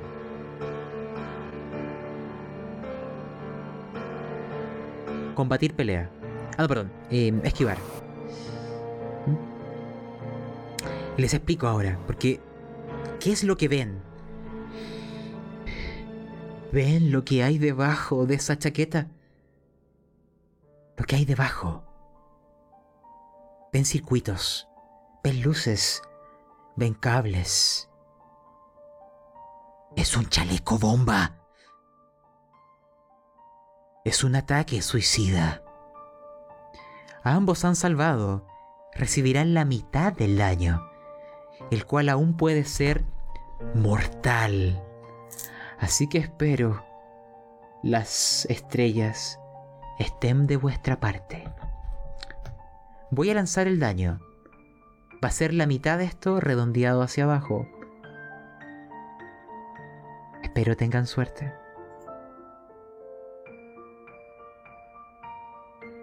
Cinco puntos.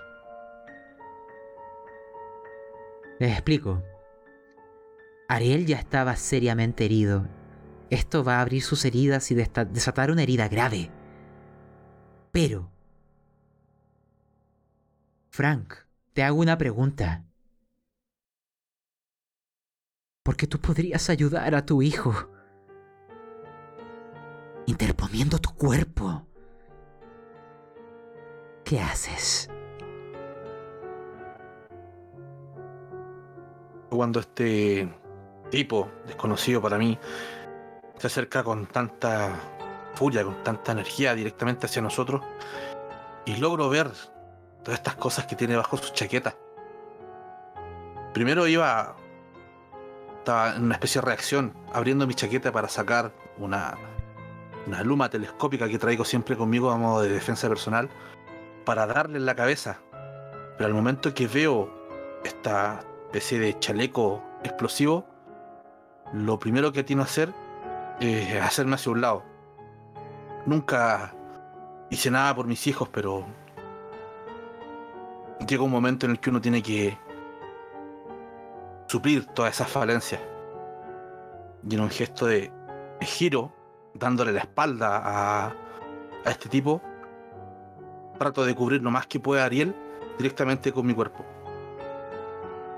Frank, quítate cinco puntos más. Ariel, no quedarás con daño alguno. Y Frank, tú tienes una herida grave y la muerte te está saludando. Quiero, primero, Ariel, quiero entender a través de tus ojos, porque verás como tu padre, aquel padre ausente que ha perdido a sus dos hijos, se interpone, te empuja y él te protege de la explosión con su propio cuerpo. Verás cómo la piel se le sale, cómo los huesos y los músculos se exponen, cómo en su rostro tanto el amor y el dolor se entremezclan. ¿Quién sabe qué lo mantiene en pie? ¿Quién sabe qué lo hace respirar aún? Si es que le quedan algunos minutos de vida. Pero, ¿qué piensas tú? ¿Qué pasa por la mente del hijo? Del único hijo. Lo miro a mi padre y, y conmigo temblando, recordando aquella vez que, que él se fue y no volvió más. Le digo, papi, por favor, no te vayas de vuelta, por favor. Y lo abrazo. Lo abrazo con todas mis fuerzas, intentando de que. de, de- de- no recordar aquella vez. Y, y mis, lágrimas eh, tocan tocan mi mejilla y, y- tocan las mejillas de él. Digo, pa, por favor, digo, ayúdame, no te vayas, quédate conmigo. Y sigo llorando. Frank. Primero, lánzame constitución. La herida grave puede hacerte perder la conciencia. Y después, ya lo lograrás. Quiero que me describas cómo este hombre al borde de la muerte, con una explosión que le voló la espalda, con más heridas que piel sana.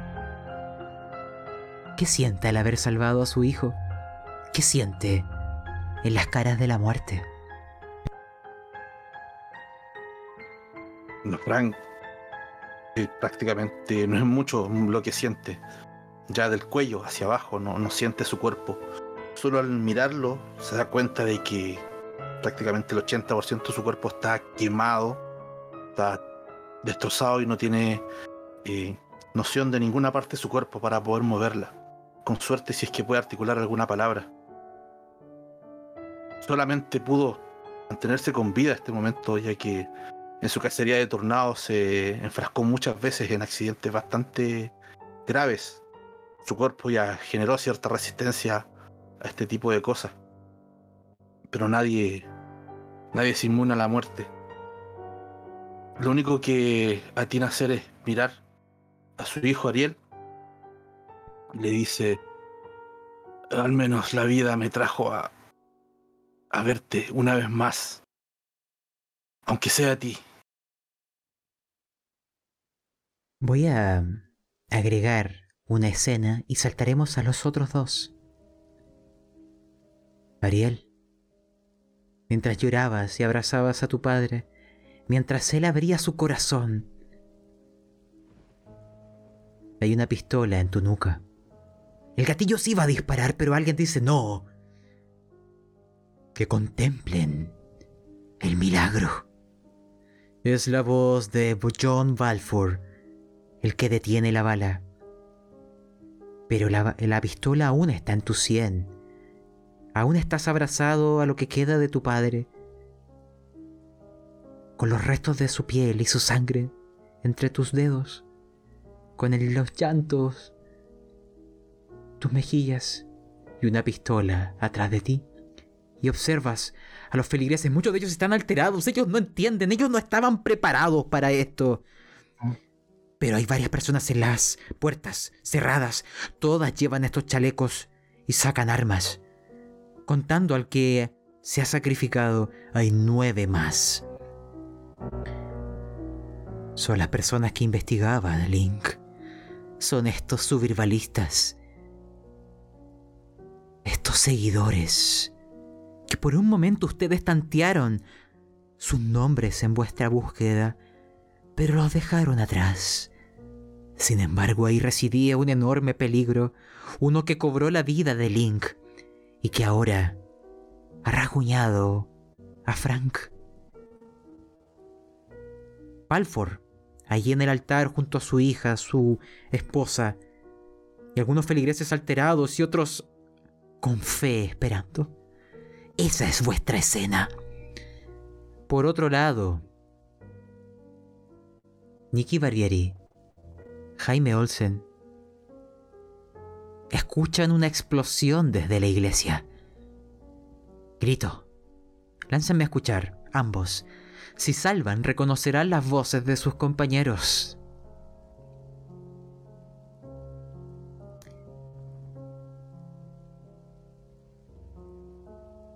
Jaime, lo reconoces, tú has trabajado mucho con Ariel. Fue su voz. ¿Qué le dices? ¿Qué dices a Nicky Barbieri? ¿Qué haces? Me volteo y le digo, ¿oíste? ¿Alcanzaste a oír? ¿Una explosión? ¿Un grito? ¿Qué? Ya estamos llegando al búnker. No, no, salgamos, salgamos. Nos necesitan. Yo escuché el grito, yo escuché el grito. Me miro la muleta. Ve. Ve, yo puedo solo. Alto. Es un alivio salir de ahí. Ambos. Descubrir.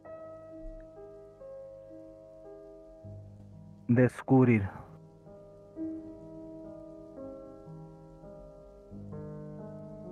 En tu caso... Y... Oh. Jaime Olsen. Estás muy concentrado en tu entorno. Imagina lo siguiente. Mientras Nicky está concentrado observando aquel búnker, aquella puerta, tú no solo oíste, viste algo. Ahí arriba, sobre las copas de los árboles, en medio de la noche y la negrura, hay una enorme figura alada que se oculta en la penumbra, que espera que las luces mueran para emerger. Tú no lo viste en aquel momento, pero Ariel y Nicky lo vieron. El ser que se llevó a Regina. ¿Ves lo que para ti es una criatura viperina alargada, de enormes alas y un rostro o cara atrofiada entre fauces y pseudópodos que se mezcla con las sombras, ves un contorno solamente. Lánzame cordura. Barbieri, ¿qué haces tú? ¿Estás abriendo el búnker? Ah. ¿Estás... ¿Qué haces? Sí.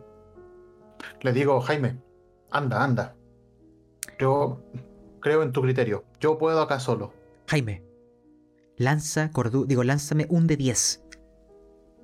Ok, ok.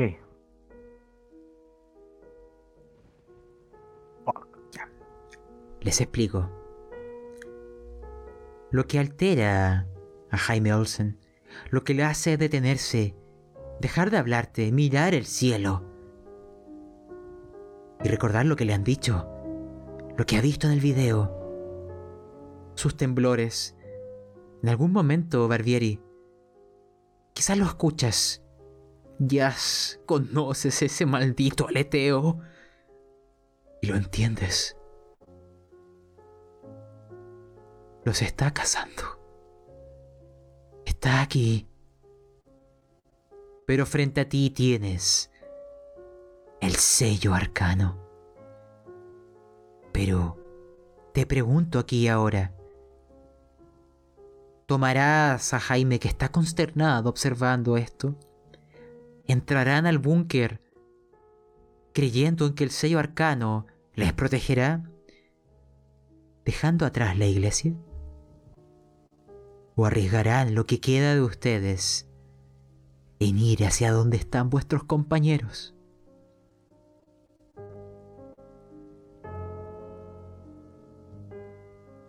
Ambos deciden. Jaime, escucha. Escúchame, Jaime. No puedo correr en esta condición. Yo sé que acá en el búnker tienen armas. Y si no está la niña, ten por seguro que llegaré armado. Oh. Anda. Yo estoy pasmado. ¿Y qué te pasa? ¿Qué visto- la silueta que había visto como una sombra se me manifestó ya completa. Mi, mi ojo clínico de, de, de fotógrafo la contempló en su esplendor completo. La luz no me cegó y estoy paralizado. No, no, no me logro salir del, de- eh, del estado de shock que quedó. Le empiezo a pegar leves cachetadas. Jaime, Jaime, vuelve. Vuelve. Ariel te necesita. Dios, ¿qué es esto? ¿Dónde estamos, weón? De acuerdo. Jaime Olsen, te explico. Harás una tirada de combate. Te jugarás la vida. ¿Esquivar? ¿Esquivar? Sí. No, Jaime Olsen. Dios. Tú te dirigías hacia la iglesia y aquella sombra, aquel aleteo, se acercó abruptamente a ti. Y ahí le viste a esa criatura viperina, de corpulencia elefantina, aquellas fauces enormes, aquellas garras que te apretaron, te alzaron y jamás volvieron a soltarte. Tus gritos los oyó Barbieri. Lánzame cordura, Barbieri. Te lo dije. Oirás al hombre a que mandaste a morir. Lanza. Jaime Olsen, quiero que tú me describas tu muerte, pero una criatura que no la logras interpretar solamente como un dragón. No te la imaginas de otra manera, o mejor dicho, tu mente no quiere imaginársela como lo, como lo que realmente es. ¿Qué te ocurre? ¿Cómo mueres? Y luego voy por Barrieri. Dime tu final. En ese momento caigo de bruces ya rendido. Dios. Inclino la cabeza y siento como un calor inmenso que empieza a consumir.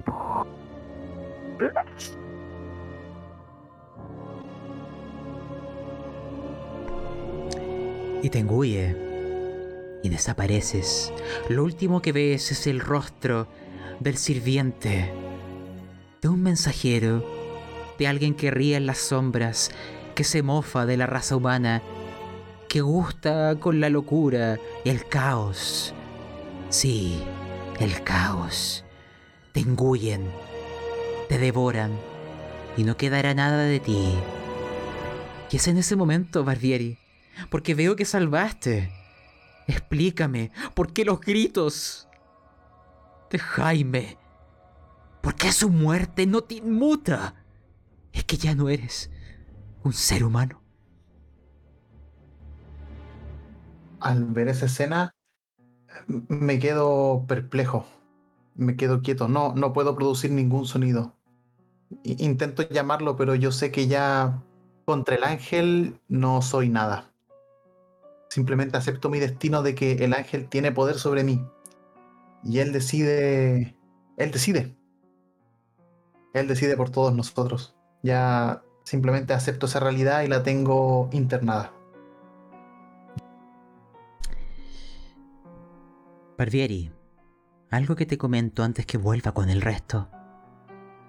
Ahí abajo en el búnker, cuando prendes la luz,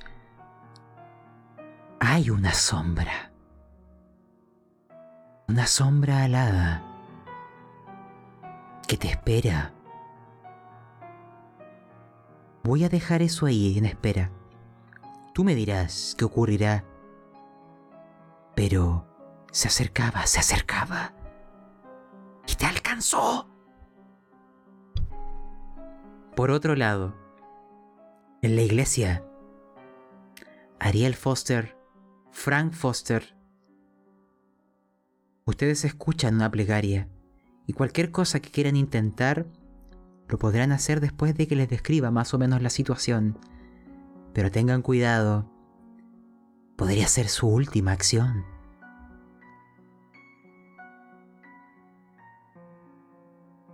Hay un pedestal, el lugar donde el John Balfour hace su prédica, puede ligeramente desplazarse.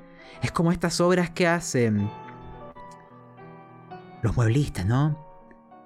Que pueden desencajarse, moverse y formar otra figura. Pues bueno, este lugar se transforma en una especie de camilla, donde la niña es depositada. La acuestan sus padres la ven con amor y con la confianza y la fe absoluta de que Dios responderá.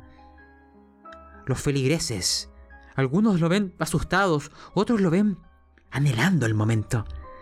Y estos que van armados, jubilosos, por la presencia de su Dios. John Balfour saca algo de su bolsillo.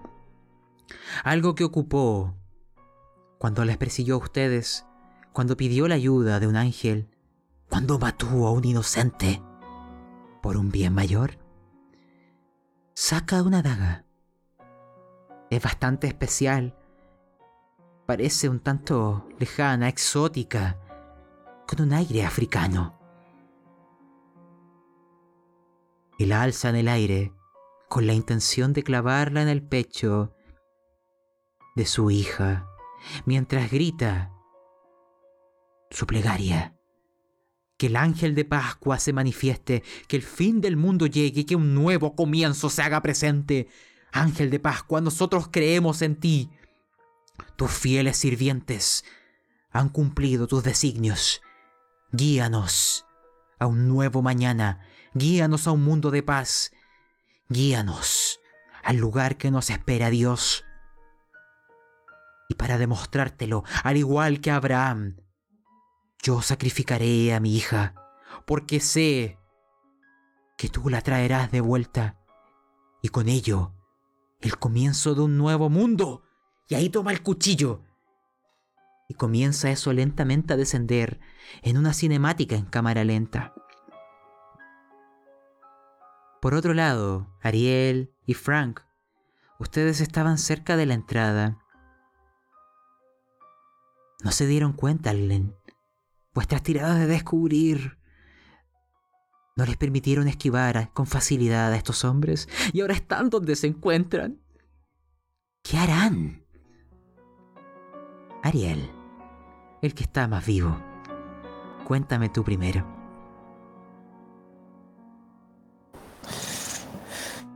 Visto y considerando que está en, en la mierda, decide mm, hacer su última jugada, que consiste en un movimiento que le enseñó su padre hace muchos años, eh, que consiste en sacar el arma de una persona. Y bueno, va, va- va a tratar de, de- de desarmar y directamente apuntarlo a, apuntarle al, a Belfort. Hay algo que te diré. Además de eh, pasarle el turno a Frank. ¿Te acuerdas cuando entraste en la casa de los de los eh, Balfour y se recuerda eso? ya. Ahí dentro de las distintas cosas que habían había una impresora, una impresora 3D. ¿Ustedes sabían que es posible crear armas con eso? De un solo disparo, claramente. Son armas que la ATF no puede encontrar. Porque... Si tú las guardas desarmadas, ¿quién va a sospechar? Tú lo ves de reojo, Ariel Foster. Es una de esas armas la que te está apuntando. Solo tiene un disparo. Es una oportunidad siempre y cuando desarmes a alguien que te está mirando. Si la suerte está de tu lado, si los dados te favorecen, así será. En paralelo, Frank, ¿qué harás tú?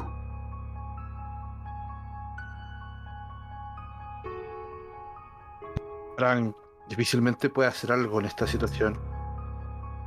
Eh, mientras está tirado en el suelo, con Ariel a su lado, lo único que logra hacer es, con todas las fuerzas que le quedan, que son muy pocas, toma su pluma telescópica, que es lo único que tiene él para defenderse, la saca de su chaqueta y se la deposita en uno de los bolsillos a Ariel, junto con una foto que tiene él de Margarita y los tres Foster cuando eran muy muy pequeñitos, que es la única foto que él tenía.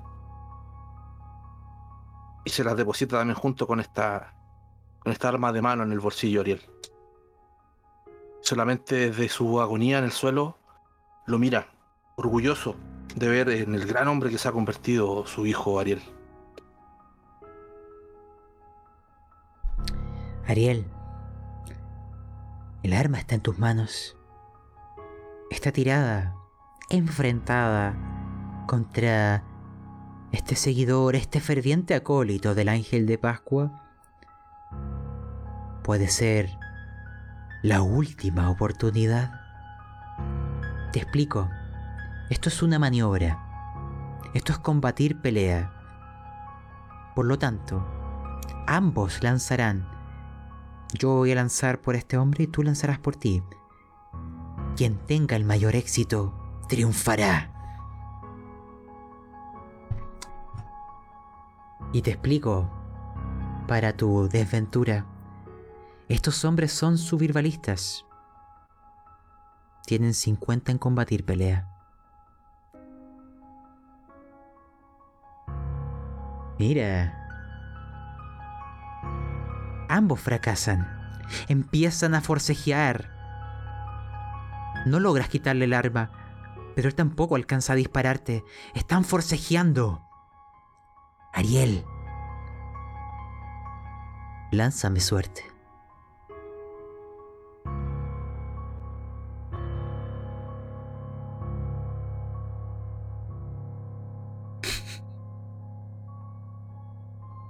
Los dados no están de tu parte el día de hoy. Mientras forcejeabas, Ariel, el cuchillo caerá. La niña exhalará un gorgoteo. Papá. Ma, ma. Y los cánticos empezarán a alzarse. Todos incluso los temerosos, entenderán que este es un momento importante. Y cantarán. Nyarlathon, Waknagal, Ixukur Bordetel. El ángel de Pascua acude con el viento. Y lo verán. Y acá iremos acercándonos algún desenlace. una figura aparece, más grande que la que está viendo Barbieri en el búnker, al lado de la más profunda negrura, una sombra eclipsada de lo que llamamos un ángel, con las manos extendidas, haciendo un arco tanto para un lado como para el otro, y mirándolos a ustedes, incluso Ariel y Frank, y escuchan su voz. Ven. Es lo mismo que le dije a Lewinston. No pueden detener lo inevitable. Vuestras acciones tienen nula trascendencia.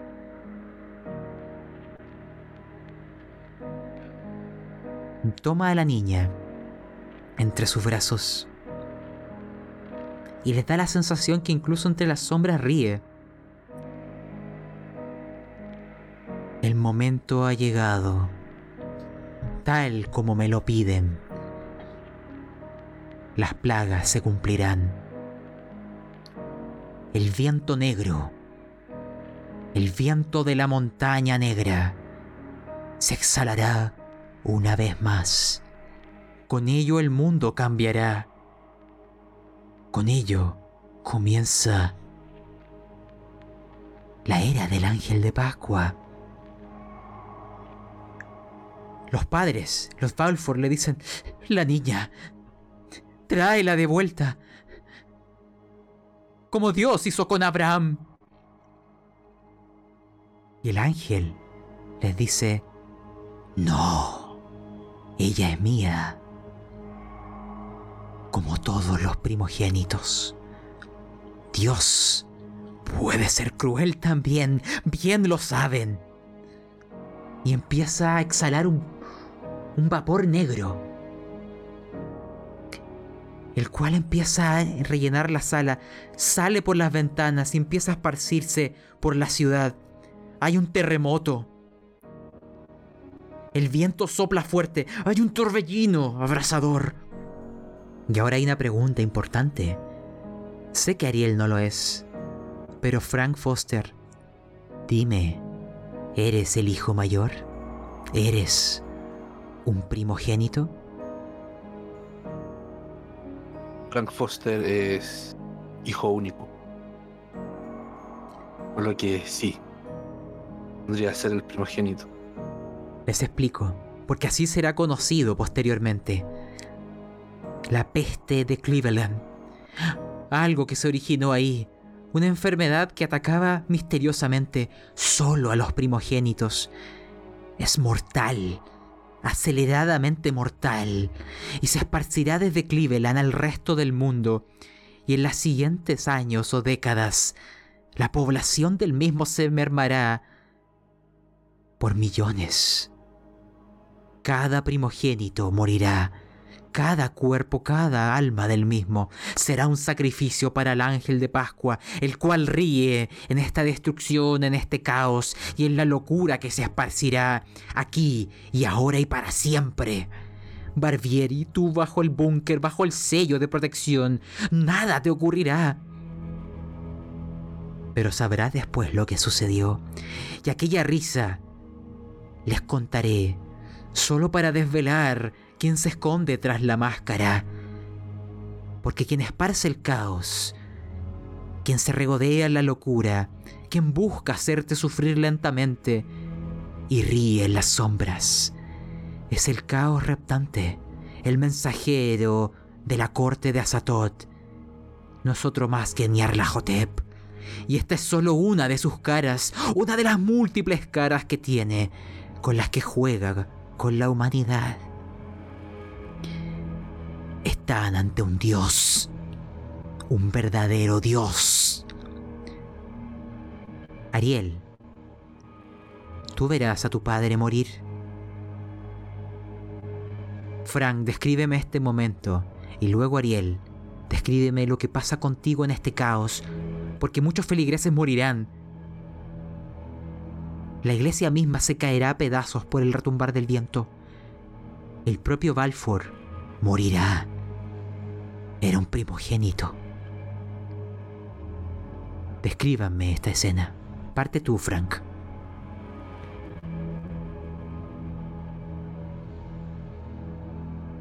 Frank aún no termina de entender todo lo que está pasando a su alrededor. Muy, muy poco a poquito empieza a sentir pequeñas partes de su cuerpo quemadas. Y después del choque empieza a tener conciencia nuevamente. Lo único que, logra entender es ver cómo todo se está yendo al carajo. Cómo el lugar, la estructura donde está empieza a ceder. Empieza a derrumbarse. Solamente mira con ternura a su hijo Ariel. Sabe lo que va a pasar. Presiente. Lo único que le dice Ariel. Ariel, por favor, Cuídate. No seas como yo. Lo bueno de todo esto es que me podré encontrar con tus hermanos. Le dice esto y cierra los ojos. Y en ese momento es cuando Frank se nos va. Ariel, el único Foster con vida, cuéntame.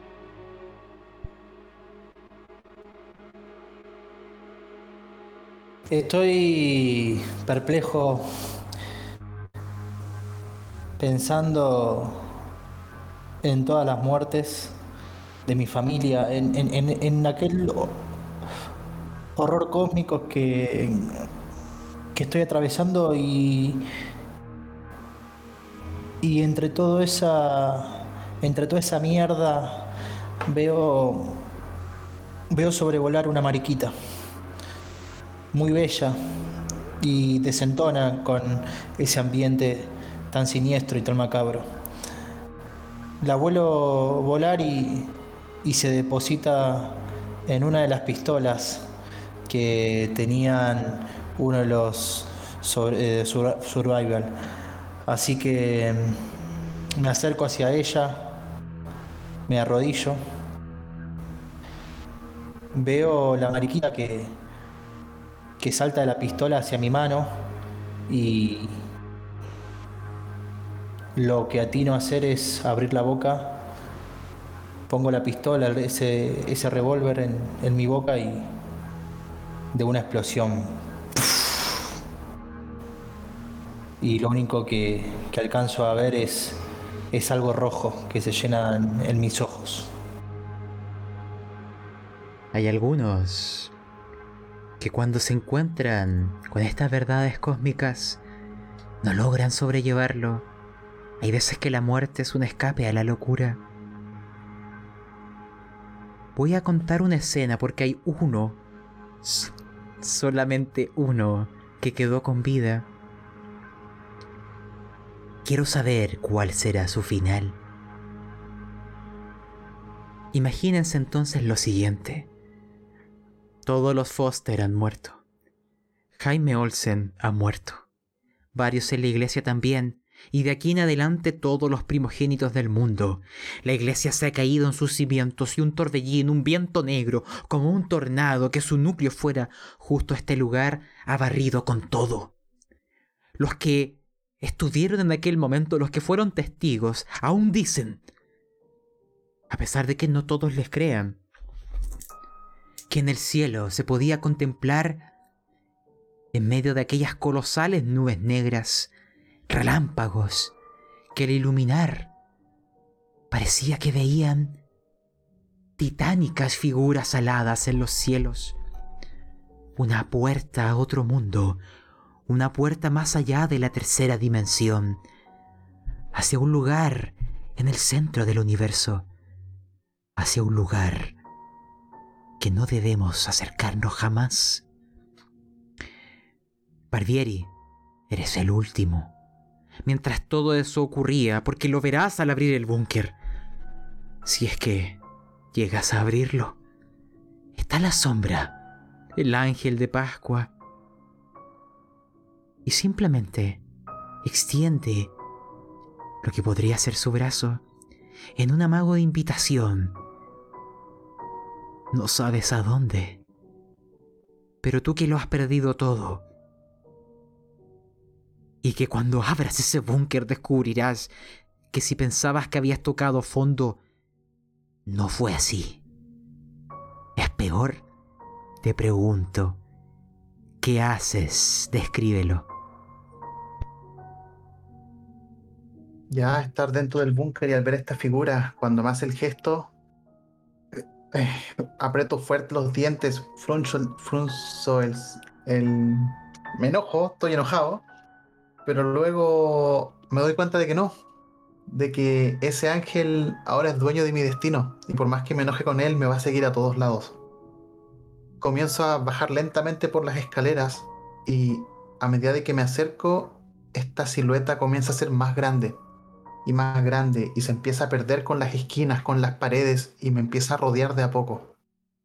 Suena mi celular del bolsillo y lo veo ya es Nicole que me está llamando y unas cuantas otras llamadas perdidas de ella, pero no me digno a contestar.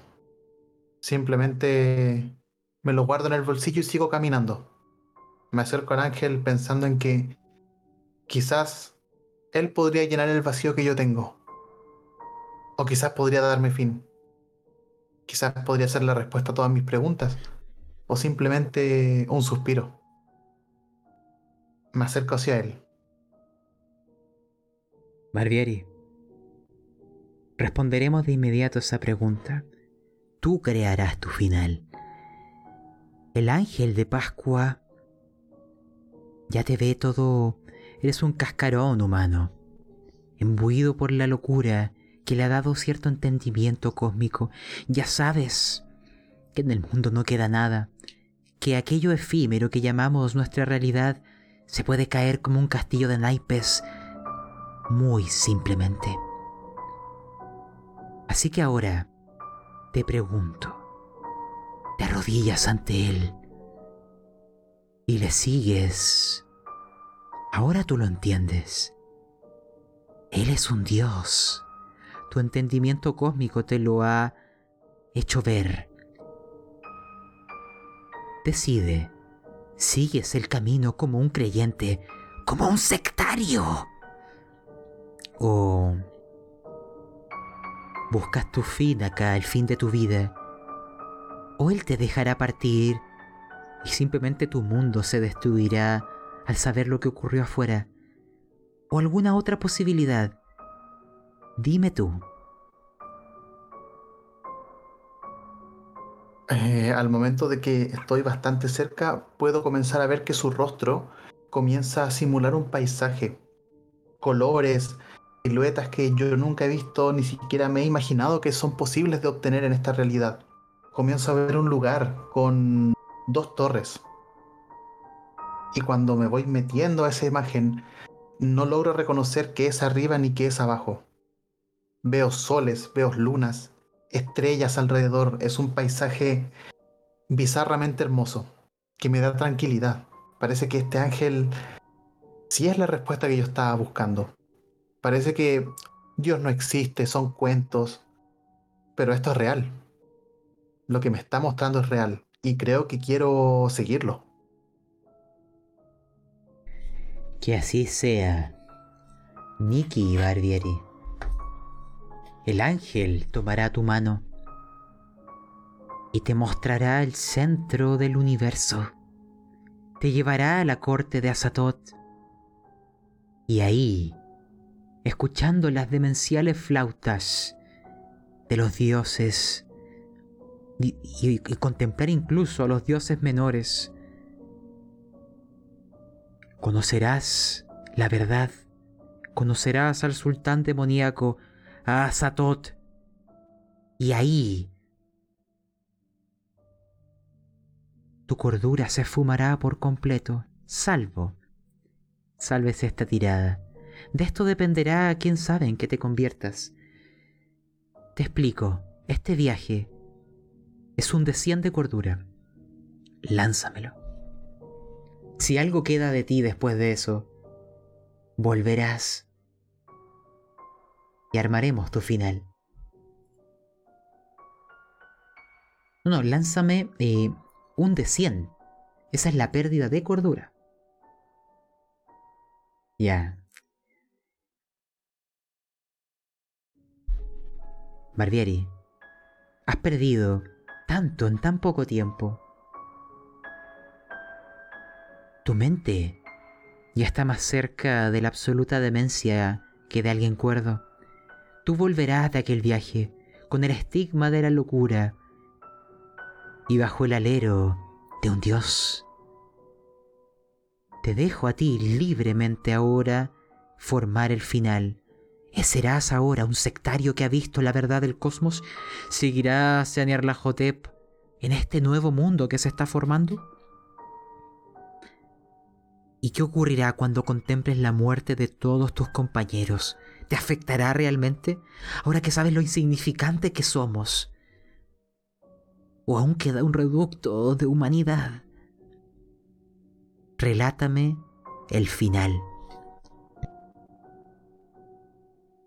Al tomar la mano del ángel y obtener todo este conocimiento de golpe, quedo perplejo. El ángel me levanta y ya no me importa lo que pasó afuera. Ya no me importa el fin del mundo. Ya no me importa mi hija. Es como si todos fueran insectos, como si todos fueran langostas en este vasto mundo de muchos colores. Lo primero que hago es sentarme en ese escritorio que estaba en el búnker y pesco unas hojas de oficio que estaban por ahí y comienzo a escribir. Escribir, escribir, escribir. Me puedo pasar horas escribiendo. Y el título dice la nueva Biblia del Ángel de Pascua. Y escribo 10, 20, 30 hojas. De hecho, ya cuando voy en la mitad, la letra comienza a cambiar. Y es como si ni siquiera estuviese escribiendo en un idioma que se pueda leer acá en la Tierra. Y una pregunta. Cuando ves lo que hay afuera, en lo que se ha convertido la Tierra, en lo que pasó con el resto. ¿Realmente nada te afecta? ¿Sigues obsesionado escribiendo? Nada me llega. Veo los cuerpos, veo el color rojo, pero para mí no es más que una pintura que se puede cambiar, que se puede mejorar. Que gracias al ángel todo esto va a mejorar. Que así sea, Barbieri. Imagínense entonces la misma mariquita que vio Ariel volando después del caos y observando toda esta escena. Varios cuerpos en el suelo, los primogénitos, algunos que volaron por estos coches bombas. Había que mantener a la policía atrás, que no se metiera nadie acá. Había que distraerlos. Nunca se sabremos qué pasó con el cuerpo de Jaime Olsen. Pero Barbieri cruzó un umbral y la verdad fue tan dolorosa y al mismo tiempo tan reveladora que le liberó para siempre de las ataduras de los paradigmas de la humanidad.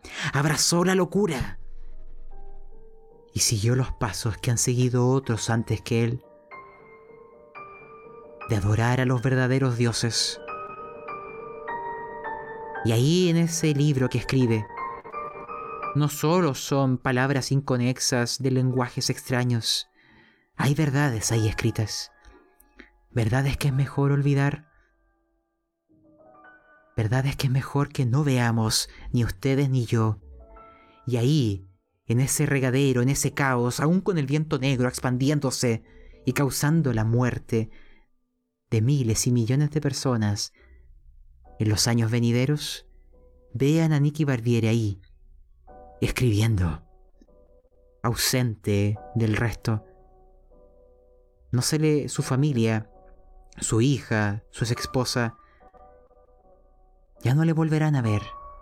Él tiene ahora otro patrón, él tiene ahora otro objetivo. Y ese libro de pavorosos conocimientos que está escribiendo, lo iremos cerrando. No vaya a ser que alguno de nosotros vea alguna palabra o lea algo y nos perdamos todos también en la locura. Por hoy ya hay muchos que han hecho eso. El libro, una vez cerrado, hará el fin y el cierre de telón de esta aventura. Y recuerden,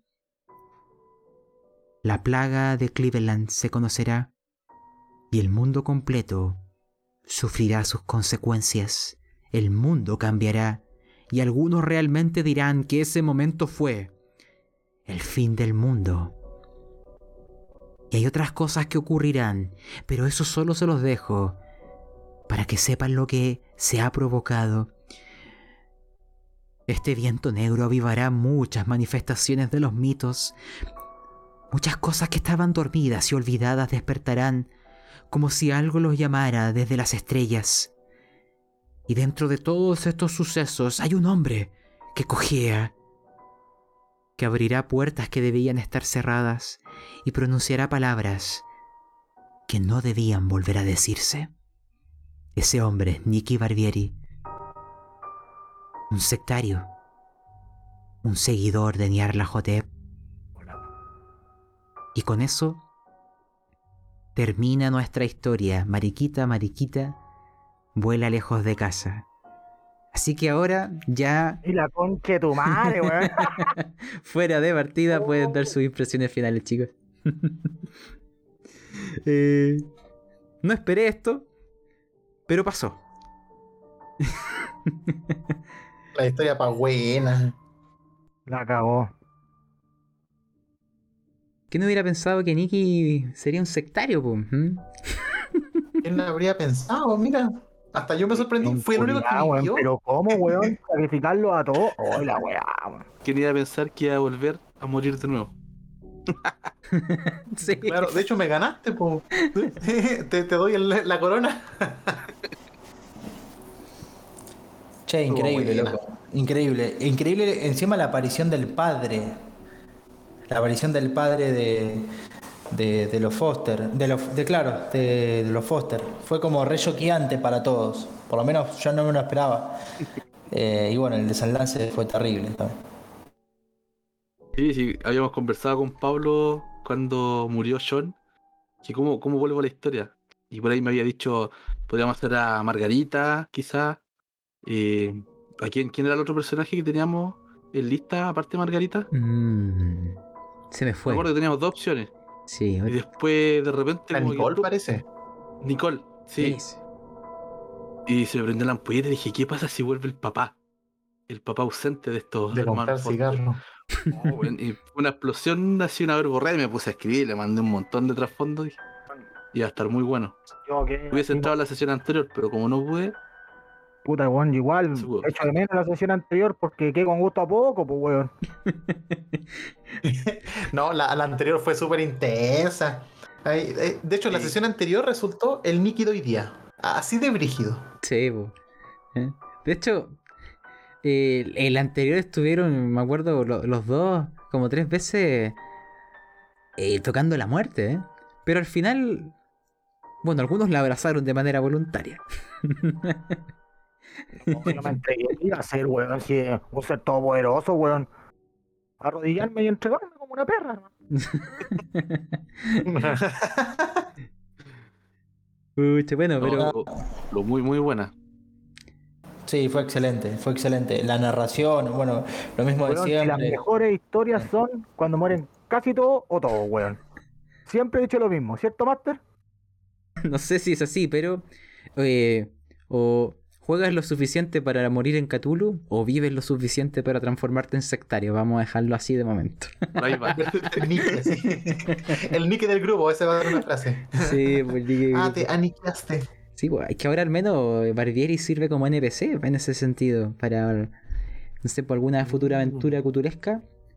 Ahora, de tipo el presente, le cambiamos el nombre a algún NPC y ahora es Nicky. Y ahí, como que le damos continuidad y, Sería interesante, ¿eh? ¿cierto? Ahí el sectario cojo. tenía el personaje armado. Exacto.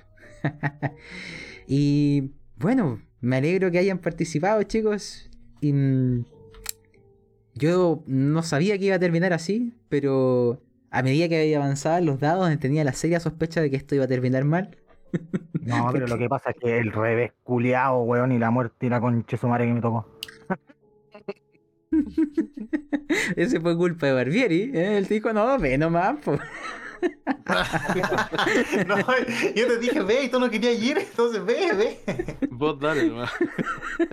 ¿Qué va a pasar? Que puede malir sal. Que podría salir mal. Eh. Y el, Es- y el vos dale terminó en, en la muerte. Eh, bueno, en fin. Eh, bueno chicos, simplemente darles las gracias por participar de esta aventura. Con esto concluyó nuestra eh, aventura hasta el momento más larga que hemos jugado, en al menos en esta mesa de lo que es Cthulhu. Así que espero la hayan disfrutado ahí de principio a fin. Y vamos a cerrar con el spam habitual, ¿cierto? Esta aventura la, eh, la jugamos en el servidor de frecuencia rolera. Si te gustaría participar de mesas como esta, o narrar o participar de otras mesas, pues bueno, adelante, te dejo la invitación a que te sumes. Y también si te gustan las aventuras en formato podcast, está el podcast de Frecuencia Rolera, La Cueva del Loco, El Gnomo Rolero y el que escuchaste ahora que es Pastas Roleras. Y de hecho, eh, el Gnomo Rolero acaba de sacar su segundo episodio de Agón, así que ahí pasamos el dato. De hecho, ahí salimos de jugador. Pasó el, el segundo dato. ¿Cuál mesa, cuál mesa? No me la quiero perder, po.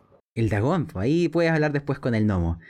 Eh, que es Brian, eh, nuestro Frank Foster. Doble muerto. Doble muerto. Doble muerto. Y, eh, y lo último de dato es, en la descripción de este audio va a quedar un enlace a otras plataformas de audio y también a lo que son las listas de Spotify e iVoox, por ejemplo, de todas las aventuras de la llamada de Cthulhu o de otros sistemas de juego. Dicho eso, aquí concluimos y hasta que las estrellas vuelvan a ser propicias y volvamos a escuchar la llamada de Cthulhu. Hasta la próxima. Uh. Bravo, bravo, Master. Dale, don Pablo, chao, chao. Buenísima, Master, buenísima. Nos vemos, chicos. Bueno, muchachos, fue un gusto. Un gusto. Estamos en contacto. Notable, sí. Chao a todos. Cuídense. Cuídense. bien. Muy buena, buena partida. Buenas, buenas. Chao.